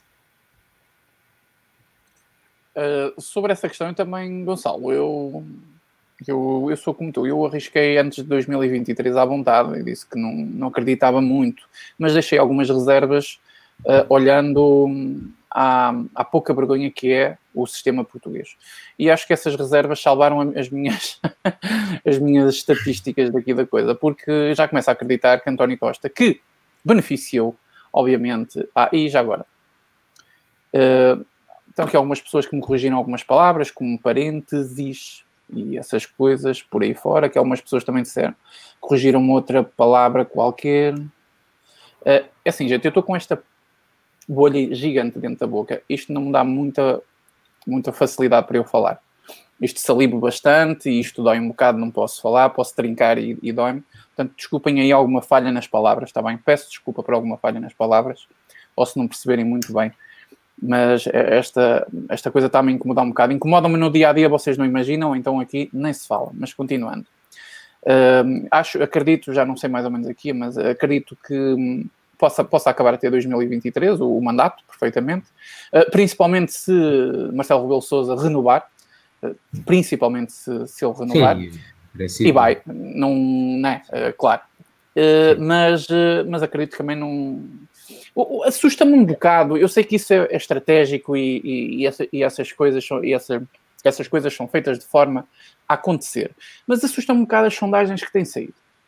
Porque a última sondagem que saiu, não sei de onde foi, uh, dava 40, qualquer coisa por cento ao PS. E estavam todos os partidos a cair, menos o Chega e a Iniciativa Liberal. Uh, isso assusta-me um bocado. Como é que numa altura destas, depois de todos estes escândalos, depois de Mário Centeno, depois disto tudo, como é que o PS mantém os sólidos 40%. E isto, eu, eu, não acredito que seja a opinião do povo português, eu não acredito que o povo seja assim tão insensato, porque o povo está a começar a perceber muita coisa a acontecer. Eu acredito que seja a, a máquina dos 15 milhões aqui a funcionar, alguma coisa do género. Opa, porque eu, eu, prefiro a teoria da conspiração do que acreditar que o povo é mesmo assim, está, está completamente emborrecido. Percebem? E hum, não, não me cabe na cabeça, numa altura desta, sair uma, uma sondagem com 15 milhões de. Desculpem, com, sair uma sondagem com 40% do. 15 milhões era fodido. Com 15%, com, com 40% na sondagem. É, é assustador isto, sinceramente. É, assustador. É assustador. Aqui a. Depois, depois parece que não há. A Maria Helena a Maria Helena Vieira estava a perguntar o que é que eu tenho lá. Eu acho que isto é um quisto, Maria Helena. penso que seja Maria, se não for, peço desculpa, Helena Vieira. Penso que isto é um quisto que tenho aqui dentro. Não sei como é que isto cresceu, mas, uh, enfim, é, é muito incomodativo. Peço desculpa a todos se engasgo ou alguma coisa do género. Mas é isso, Gonçalo. É, é muito Sim. estranho. E a, e a, memória curta. A memória curta. Parece que as pessoas não se lembram das três bancarrotas, de um ex-primeiro-ministro preso. Não, isso é impossível. Isso é impossível ter lembranças disso. De investimento numa legislatura que é inferior ao investimento que era feito na altura do intervencionismo da Troika. São coisas que passam Exato. ao lado. Uh, olha, aqui uma pergunta do Nelson. O Nelson Cardoso deve ser novo aqui, uh, ainda não sabe qual é a nossa opinião sobre o André Ventura e do Chega. Queres dar uma opinião, Gonçalo? Posso, posso dar-te assim uma coisa simples, já estamos no final de live, não, não quero desenvolver muito, mas eh, acho que hum, neste momento em Portugal, André Ventura e o Chega são o partido e a personagem política que melhor podem personificar aquilo que é a mudança para um país que se quer afirmar como ele próprio e com prosperidade económica, liberdade política e, acima de tudo, fiabilidade nos seus governantes. De facto, o, o partido do, do André Ventura, ele nasceu para ocupar um espaço que ele ainda não estava ocupado, que é o, o espaço do antissistema. E o, o, o antissistema tem muitos votos que andam por aí perdidos. Alguns nos partidos, alguns noutros partidos, mas eram pessoas que não se identificavam 100% porque nenhum partido, repito, nenhum partido que estivesse na Assembleia da República praticava o antissistema, que é aquilo que nós precisamos neste momento para uh, mudar um bocadinho o rumo deste país, porque, gente, isto não dá mais isto de 74 para a frente é, é isto que tem acontecido. Portanto, isto não vai dar mais. Não dá, paciência. Portanto, criou-se aqui um polvo, criou-se aqui um sistema enorme que se alimenta a ele próprio, é um sistema quase familiar, que se, que se alimenta a ele próprio e, hum, e não vamos sair disto. Vamos continuar a pagar mais impostos, vamos continuar, uh, continuar a ser tapadinhos e a levar migalhas. É, o pessoal que nos está a roubar o pão depois está-nos a dar algumas migalhas e é isto que, que acontece. Nós com essas migalhas construí, um, criamos mais pão e eles vão lá e vão buscá-lo e depois dão-nos mais migalhas. É isto que tem acontecido de, de, de, do 25 de Abril para a frente. É um sistema que está politicamente, uh, eticamente, moralmente falido, não há por o que fazer, e o espaço do antissistema está a ser ocupado pelo Chega. Uh, sendo que o Chega a cumprir tudo o que tem dito e tem cumprido, basicamente, não é? Não consegue fazer mais porque é um deputado dentro da Assembleia da República, é um partido recente, é um partido que ainda está a lutar dentro dele próprio, não é? Porque criou também um monstro dentro dele próprio que tem que, tem que resolver esse assunto e o partido vai a eleições, salvo erro, no dia 5. Um, portanto, tem que resolver esses problemas. Diz? Acho que é em setembro. 5 de setembro, exatamente. exatamente. Acho, sim, Acho que é 5 de setembro. Que aqui, se não for corrigido, mas é mais ou menos. Uh, e tem que, tem que resolver esses problemas e continuar com a sua missão. André Ventura, para mim, é, é um homem que é, é intelectualmente honesto, é um homem estratégico, de estratégia política, estratega, uh, por assim dizer, é um ótimo comunicador e penso que ele tem um princípio de honestidade que nós precisamos na política. Portanto, se André Ventura quiser enganar alguém, vai enganar milhares de pessoas, inclusive a mim próprio, mas não acredito que isso, que isso vá acontecer. Um, vender só sistema já o, já o poderia ter começado a fazer, não é? Não acredito que isso vá acontecer e um, é uma linha de esperança, não de solução para todos os problemas. Também não vamos aqui uh, fazer da coisa tipo, ele não é solução para todos os problemas, até porque alguns pontos que não chega estão um bocadinho ao desencontro daquilo que eu penso. Não é que aquilo que eu penso seja o perfeito e magnífico do mundo, mas uh, é, na minha linha política, é o partido que mais, que está dentro da Assembleia da República, obviamente, que mais me identifico e espero que, e vai acontecer, cresça hum, nas próximas eleições e que outros partidos possam entrar. Era muito interessante outros partidos da chamada extrema-direita, mega, super, extremíssima, ultríssima direita, entrarem na, para, para a batalha política. Seria também muito interessante, não é? Também, alguns andam aí a falar há tanto tempo e isto falar, falar é muito bonito e depois quando está lá dentro não é assim tão fácil. Portanto, e é basicamente isto, Gonçalo. Se vês por aí mais uma pergunta, estava aqui outra seguida. Uh, vê lá. Olha, aqui uma pergunta muito interessante. Podes começar tu a respondê-la que eu sei que gostas. o que vocês pensam de Pedro Passos Coelho? É um bocado suspeito. Eh, eu já disse aqui, não tenho problemas em dizê-lo na altura em que o PSL era liderado por Pedro Passos Coelho, a oposição em Portugal era liderada por alguém que queria fazer oposição e não por alguém que estava à procura de um tacho político que mais parecia vice-primeiro-ministro do que propriamente líder da oposição. até, até, até a nível ideológico, no paradigma económico, o PSD de Passos Coelho se, se, tinha políticas e implementação na prática de medidas em que eu me identificava até, porque havia uma conotação muito neoliberal que não era propriamente muito neoliberal, mas num contexto português aquilo quase que era neoliberal, na ótica em que se privatizou a RTP, uh, eh, aliás, em que se tentou privatizar a RTP, privatizou-se a TAP, apesar de depois de ter tido um, um, um processo de reversão da privatização, e portanto simpatizo bastante uh, com essas políticas, nomeadamente uh, de intervenção económica, uh, acho que não, não atingiu o seu pináculo a nível da ação política, porque tivemos um intervencionismo que foi a pedido de um governo socialista, é importante percebermos isso, porque muitas pessoas caracterizam e conotam Passos Coelho com o intervencionismo da Troika, mas o intervencionismo da Troika só veio porque tivemos governos socialistas seguidos a porem o país na situação que chegou déficits orçamentais gigantes, dívidas públicas crescentes. E é claro que depois podem dizer, sim, é verdade, mas a dívida pública histórica chegou ao máximo em 2014 de 132%. Correto, correto.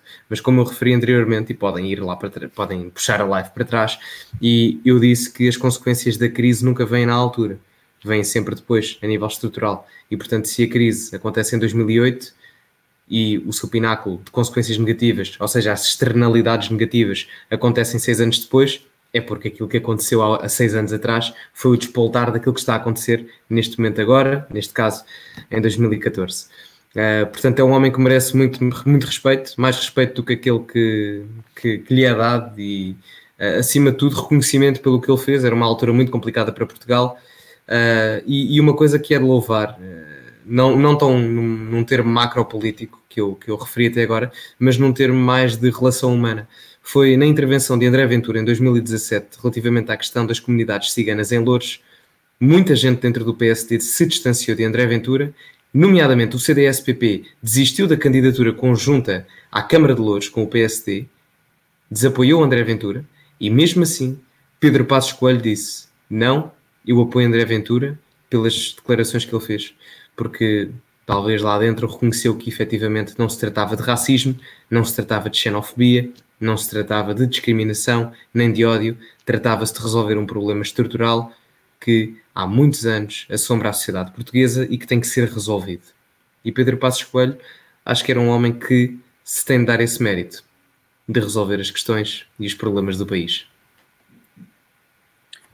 É verdade, Gonçalo, e concordo totalmente com o que tu disseste. Eu uh, não tenho bastantes críticas a, a, ao que fez uh, Pedro Passos Coelho, mas essas críticas eu também as justifico. Sim, sim, não, não, obstante, não obstante as críticas, claro, eh, falei claro, no, claro. geral. Mas essas críticas eu também as justifico uh, pela situação económica que estava o nosso país e quem mandava aqui, uh, talvez 60% era a Troika e os restantes, restantes 40%, 40% seria Pedro Passos Coelho. Uh, era um político que não fez uma coisa que era mentir descaradamente, como a política socialista faz. Pelo contrário, ele prejudicava-se porque admitia certas e determinadas verdades. Não me esqueço uma coisa que nunca há de me sair na cabeça. Em eleições uh, para, para a segunda legislatura, portanto, Passos Coelho, Passos Coelho, num debate, admitiu assim alguém fez a pergunta direta e objetiva, que é aquela pergunta sempre estratégica que os socialistas gostam para aproveitar, que era, vai haver aumento de carga fiscal ou vai haver diminuição? Lembro que é duas coisas diferentes. Haver aumento é porque vai aumentar a carga. Uh, haver diminuição é porque não haverá aumento, certo? Então, Pedro Passos Coelho respondeu de uma, de uma classe e de uma honestidade intelectual que, que me fez admirá-lo naquele momento. Ele disse: Não posso prometer que a carga fiscal vá desaparecer ou vá diminuir. Ainda não está na altura de se fazer isso para podermos respirar uh, com tranquilidade. Ele admitiu isto num debate para as eleições. Não é qualquer político que faz isto, principalmente Passos Coelho, Passos Coelho que teve que criar uma máquina, uma máquina fiscal muito agressiva. Uh, o maior erro de Passo Escolho para mim, sou sincero, acho que foi os nomes que ele escolheu para a pasta das finanças. Tanto com o, lá com o Gasparzinho, como com a, a dona, a senhora, como é que se chamava? A dona querida Albuquerque. Senhora Albuquerque. Tem algumas críticas, uh, uh, talvez seja a minha maior crítica, seja nesse, nesse sentido aos nomes que ele escolheu para, um, para a pasta das finanças. Até porque uh, Vítor Gaspar uh, saiu do governo uh, em plena crise, estavam, o, o, governo estava o governo de Passos Coelho ultrapassava uma crise e uh, Vítor Gaspar neste momento, não sei, acho que está no Banco Central ou assim, uma coisa qualquer, não, não faço ideia. Acho que um, Pedro Passos Coelho merece o respeito de toda a gente e da esquerda não tem, certamente, porque ainda hoje continua a culpar uh, culpar o Pedro Passos Coelho. Até há uma página que se chama A Culpa é do Passos, porque tornou-se quase um mimo exatamente a culpa que era atribuída a Pedro Passos Coelho. Nem, isto é tão triste, Gonçalo, que ainda hoje, em 2020, há uma mentira que ainda nem foi desmistificada. Nem isso foi desmistificado, que é, afinal, quem chamou a Troika? Pedro Passos Coelho ou Sócrates? Nem isso algumas pessoas conseguem realmente uh, responder e ter uh, a clarividência de que isso, quem enfiou aqui a Troika foi. Isso está no está, YouTube. Mas nem no, no YouTube. Oh, Gonçalo, nem no YouTube. Isto é muito triste. Eu sei que isto parece um mimo, mas isto é muito triste. Há pessoas que continuam a culpar Passos Coelho pela entrada da Troika aqui. E isto é idiotas. Idiota. Só que infelizmente temos muitos idiotas e alguns idiotas até são boas pessoas. Até, até porque desde, desde, o ano 2000 nós só tivemos três anos de governação PSD. Atenção, não estou a defender o, o uh, neste caso de 2000 a 2011 tivemos três anos de governação PSD e oito de PS. Acho que isso diz muito. Mas eu não estou aqui a defender o PSD, ok? Isto é, é apenas uma resposta. Não, mas estamos a defender o PSD de passo escolho, que é totalmente diferente. Sim, sim, sim. defender o mérito disso. Sim, sim, sim. Okay? Não, mas nessa, nessa, nessa questão, nesse espaço temporal de, de 10 anos, existe também a participação de Durão Barroso sim, e sim. Santana Lopes, que são figuras políticas com as quais eu já não, Zero.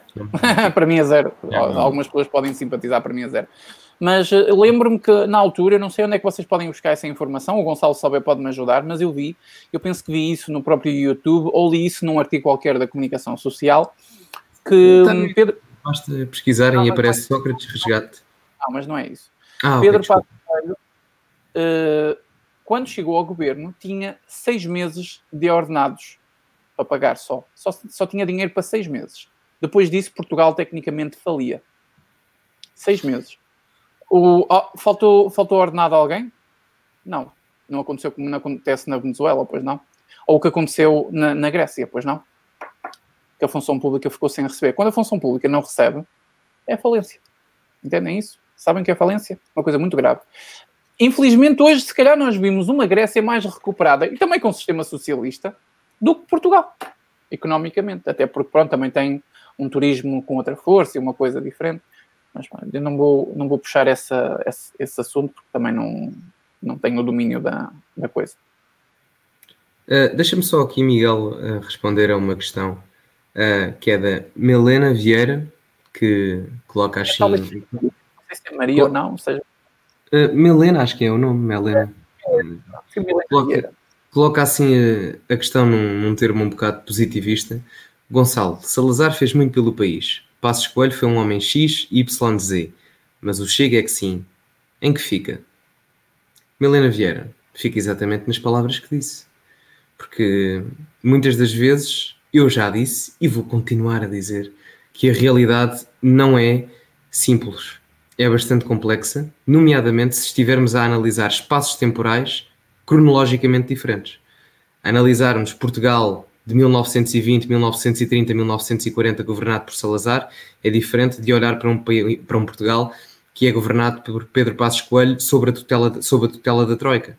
E é diferente de olharmos para um Portugal em que o Chega entra numa nova perspectiva política, de saturação política por parte do eleitorado, eh, numa situação em que a economia está minimamente estável, mas há uma saturação política brutal pelos erros constantes e excesso de autoritarismo que existe por parte de um governo socialista que nos domina há quase 46 anos. Aliás, há 46 anos. É, portanto, a minha análise mantém-se, uma coisa não invalida a outra. Uma coisa, eu ser um indivíduo democrático e gostar de pessoas que defendem a democracia como Passos Coelho e o Partido Chega, não invalida que eu reconheça alguns méritos feitos por António Oliveira Salazar no início do século XX, nos anos 20, nos anos 30, nos anos 40. Houve erros, eu já, já vos disse várias vezes, e quem me conhece sabe que um deles é a implementação de censura e eu não sou nada a favor disso. Nada mesmo, nada mesmo. Até porque a liberdade de expressão permite aos génios exteriorizarem aquilo que pretendem para podermos aprender com eles e permitem aos ignorantes exteriorizarem aquilo que pretendem, que é para percebermos que não lhes devemos dar ouvidos. Uh, e esse, esse é um grande ponto. E a minha opinião mantém-se. Salazar é um homem importante na ótica da história de Portugal e não o devemos ver só como aos olhos, devemos reconhecer os seus erros, sem dúvida, sem dúvida mesmo, e reconhecer também, ao mesmo tempo, que foi um homem importante para a mudança de um paradigma que precisava de ser mudado em Portugal, nomeadamente de desorganização política por parte da Primeira República. Temos de olhar para Passos Coelho como um homem idóneo que colocou o interesse do país à frente do interesse pessoal, como muitas das vezes aconteceu, aliás, como muitas das vezes não acontece num governo socialista, não é? Tanto que alguns deles acabaram atrás das grades. E por fim, o Chega, que é um partido que, à imagem quer de António Oliveira Salazar, quer de Passos Coelho, coloca Portugal à frente dos interesses pessoais. Nas suas diferenças todas, todos eles têm uma coisa em comum, que é colocar a nação à frente dos oportunismos individuais. E tens aqui a tua resposta. Muito bem, Gonçalo, gostei da tua resposta, principalmente pelo final, fizeste aí um excelente, excelente ponto. São regimes, entre aspas, totalmente diferentes. Políticos totalmente diferentes, mas uma coisa em comum: Portugal à frente. Ponto final. Portugal à frente. Só faltavam puxar aí aquela do Marquês do Pombal e para. Marquês de Pombal, Marquês de Pombal. Não, mas isso já não. Isso fica para a próxima live. Isso fica para a próxima live. Isso fica para a próxima live. Ora bem, seguindo aqui, algumas pessoas têm perguntado muito isto. Vamos despachar este assunto, se calhar, para ir embora, Sim. Gonçalo. O que tu achas? E o Daniela Almeida pergunta assim: qual a vossa opinião acerca do ID? Identidade ah, o grupo, grupo Parlamentar Europeu do Chega. Um, extremíssima mega, extremíssima uh, nazismo, fascismo direito. Ah, sim, não é? Pá, é assim, uh, o Chega tinha que. É, é, interessante a forma como o Chega nem tem representação parlamentar europeia e é convidado por um grupo parlamentar europeu para fazer parte integrante. É muito interessante. É muito interessante. Isso é tipo a ironia das ironias. Será que ainda ninguém essa cena? Não, mas é, é bom, é bom, é sinal, é sinal que o partido está a crescer. Acho uma colocação interessante. É verdade. CDS que não, não teve tal convite. Exato, é, é, verdade que pode, pode haver, pode, podem haver partidos que se conotam com um bocadinho mais de extremismo do que o Chega, uh, mas uh, dizerem que é uma extrema-direita neonazi, calma, calma, não, não se trata disso, calma, por amor de Deus, relaxem, relaxem. Podia-se discutir uh, se o Chega deveria integrar a questão do Partido Parlamentar Europeu um, do Partido Popular Europeu, já não me recordo o nome, mas os, os de centro-direita, direita. Um, mas de qualquer das formas, uh, não acho que seja ah, uma, uma entrada antidemocrática por parte do Chega, não é? Acho que uh, é oportunismo na ótica em que temos de perceber que o Chega é um partido antissistema e, da mesma forma que o Chega é um partido conservador e poderia estar no Partido Conservador Europeu, uh, mas eu acho que, acima de tudo, e é referido por André Ventura, o Chega, antes de ser conservador, personalista, nacionalista, etc., e também liberal, com algumas tendências liberais, é importante uh, as pessoas perceberem que o Chega é um partido antissistema, e eu acho que dentro do Parlamento Europeu não há nada mais antissistema do que a ID. Daí a entrada do partido e que eu calculo que tenha sido essa a razão. Para mim, a razão é, é a estratégia política, simplesmente. A razão é única e simplesmente estratégia política. Não, não acho que foi um ato antidemocrático, aliás, nem considero a ID um, um, um partido, por assim dizer, antidemocrático. Isso é ridículo, senão não estaria representado dentro dos moldes da União Europeia. Portanto, aí já, já perde. Depois, algumas pessoas acham que foi radical. Eu não acredito que, que seja radical, porque nem todos os partidos que estão na ID têm a mesma forma de fazer, implementar as suas políticas. Como o Gonçalo disse, há uns mais radicais, outros menos radicais, e é isso que é essencialmente preciso, é que haja um apoio mútuo. Vocês têm que perceber uma coisa, gente. O apoio mútuo é mútuo, mútuo nos dois sentidos, ou seja, quando houver eleições em Portugal, haverá apoio da, não do partido eh, da, do ID, mas de todos os partidos pertencentes aos países que os partidos fazem parte do ID. Perceberam? Tipo, acho que deu para perceber. Então, temos um apoio de vários países, da Inglaterra, do, de, de, França, porque tem membros representados dentro do ID que vão apoiar uh, o, o, o, Chega. Isso é importante. A segunda coisa importante é no sentido ao contrário. É que é preciso criar uma união antissistema dentro da, do próprio sistema da União Europeia. Isso é feito um bocadinho aos moldes da ID, ali dentro. Eu não sei porque é que ninguém questiona a presença do Bloco de Esquerda, que inicialmente até era anti-União Europeia e que agora faz parte também de um grupo, um grupo político que podíamos uh, ligá-lo, conotá-lo, da extrema esquerda. Já não conta aí? Os moldes da, da, da, União Europeia não dá para passar do centro para a frente, é? Não, repara, repara, uh, no outro dia vi uh, os telejornais a anunciarem, na altura das legislativas, os partidos que iam entrar para o Parlamento uh, e dizem a entrada de novos três partidos para a Assembleia da República Portuguesa e o espectro político vai desde a esquerda europeísta à extrema-direita. Esquerda europeísta é o que existe. Esquerda europeísta, claro. claro. uma, uma, uma francesinha aqui. É que repara, eu, eu, eu gostava de saber do que é que europeísta o livro tem, já que é tão contra branco, gostava de perceber o que é que o europeísta aquilo tem. Acho que a merda mais à esquerda, merda entre aspas, é uma forma de falar, e merda que se foda, foda falo o que eu quiser. A, cena mais à extrema esquerda, que é totalmente europeísta, é aquele novo Volt, não é? Que é totalmente. Sim, sim. É, é, é um, um, um, Não quer dizer extremo, mas é o que há mais. Um, o mais fundamentado naquilo que é uma coesão europeia, porque eles são federalistas e não têm problemas em, em assumi-lo. Ao menos esses são sinceros, foda-se. É sim, sim, ao menos esses assumem, ao menos esses assumem. Uh, queres fechar, Miguel? Porque já estamos aqui um pouco. Quando tu quiseres. É bem, por mim, por mim acho que fechamos, acho que fechamos. Uh, bem, vou, vou, vou, desejar aqui as boas noites e obrigado a toda a gente que esteve aqui durante estas duas horas e vinte. Hoje esticámos um bocadinho, mas uh, isto aqui, eu e o Miguel já estávamos com saudades um do outro, portanto compensámos. Aqui hoje ficámos um bocadinho extra. Uh, mas muito obrigado a todos os que estiveram connosco. Uh, não sei qual, qual foi o engagement total da live, mas tivemos quase 130 pessoas a ver ao mesmo tempo, uma coisa assim do género, 130, 140, se não me engano, o que é muito bom. E vamos continuar uh, a partilhar e a divulgar as nossas ideias, que é o mais importante nesta altura, e é assim que nós podemos ajudar Portugal, porque acho que isso tem de estar à frente de tudo, independentemente daquilo em que acreditamos dentro do espectro político à direita Portugal tem que prevalecer e tem que estar à frente de qualquer interesse pessoal. E portanto, muito obrigado a todos e espero que na próxima semana, eh, talvez até antes, vamos ver, eu e o Miguel vamos, vamos combinando, mas eh, estaremos aqui de novo para comentar e fazer a nossa, o nosso combate ideológico ao espectro político oposto. Gonçalo, muito boa noite, obrigado pela tua presença em mais um Lápis Azul. Estamos no, agora sim, não é? Agora estamos no 27 No 27 uh, é, não, não parece, não parece, isto está, não é? Já, já, já estamos aqui há algum tempo. Uh, no 27 programa. Muito obrigado pela tua presença. Uh, eu queria, queria deixar aqui um recadinho rápido que eu já quero dizer isto há algum tempo e esqueço-me sempre. E agora lembrei-me, vou aproveitar.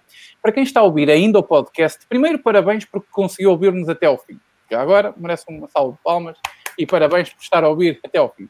Segundo, eu sei que algumas pessoas devem estranhar porque é que os meus vídeos não estão todos no podcast. Isto acontece porque hum, alguns vídeos que eu faço, e os últimos vídeos têm acontecido isso, eles têm muito recurso à imagem. A prova que eu dou, não é? O meu argumento de prova é imagem, ou print, ou vídeo, e são imagens que, para fazer sentido dentro daquela opinião, daquele vídeo, tem que ser visto. E eu prefiro, para não haver maus entendidos, não colocar em versão podcast. Portanto, é esta um, a, a desculpa. Isso às vezes acontece aqui nas lives, é verdade nós, eu e o Gonçalo, corremos a, a, vídeo. Ainda no início da live fizemos lá aquela, aquela publicidadezinha marota ao, ao blog do, do, do, conhecido Gonçalo, mas é diferente, eu não vou condenar um minuto de live, porque, não é? Por causa de uma coisa um, que é que pode não ter muita importância, depende do assunto. Mas eu deixo sempre lá a notinha, atenção, que há referências de vídeo que é preciso assistir que é para não haver maus entendidos. E esta é a justificação que eu queria dar algum tempo. Também queria agradecer muito, muito a presença de toda a gente que assiste a estas lives.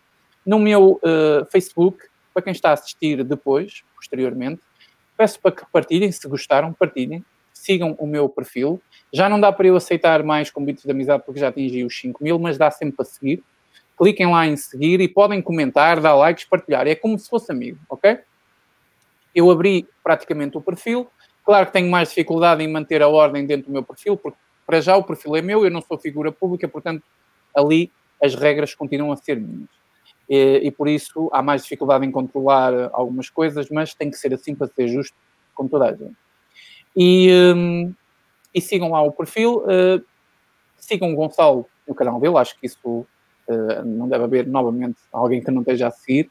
Uh, Encontramos-nos na próxima live. Obrigado, Gonçalo, mais uma vez. Obrigado a todos que estiveram aqui. Aquelas caras novas que eu vou vendo por aqui, que não conheço tão proximamente. Espero que tenham gostado. Apareçam na próxima live. Como o Gonçalo disse, vamos tentar fazer um, qualquer coisa ainda. Vamos ver, vamos tentar uh, ver. Sempre... Vamos ver, vamos ver, vamos ver. Olhem, fiquem todos com Deus. Boa noite para todos e uma boa semana. Gonçalo, passo a palavra para poder Bem, muito obrigado, Miguel. É um prazer estar aqui. 27 lápis azuis. Isto.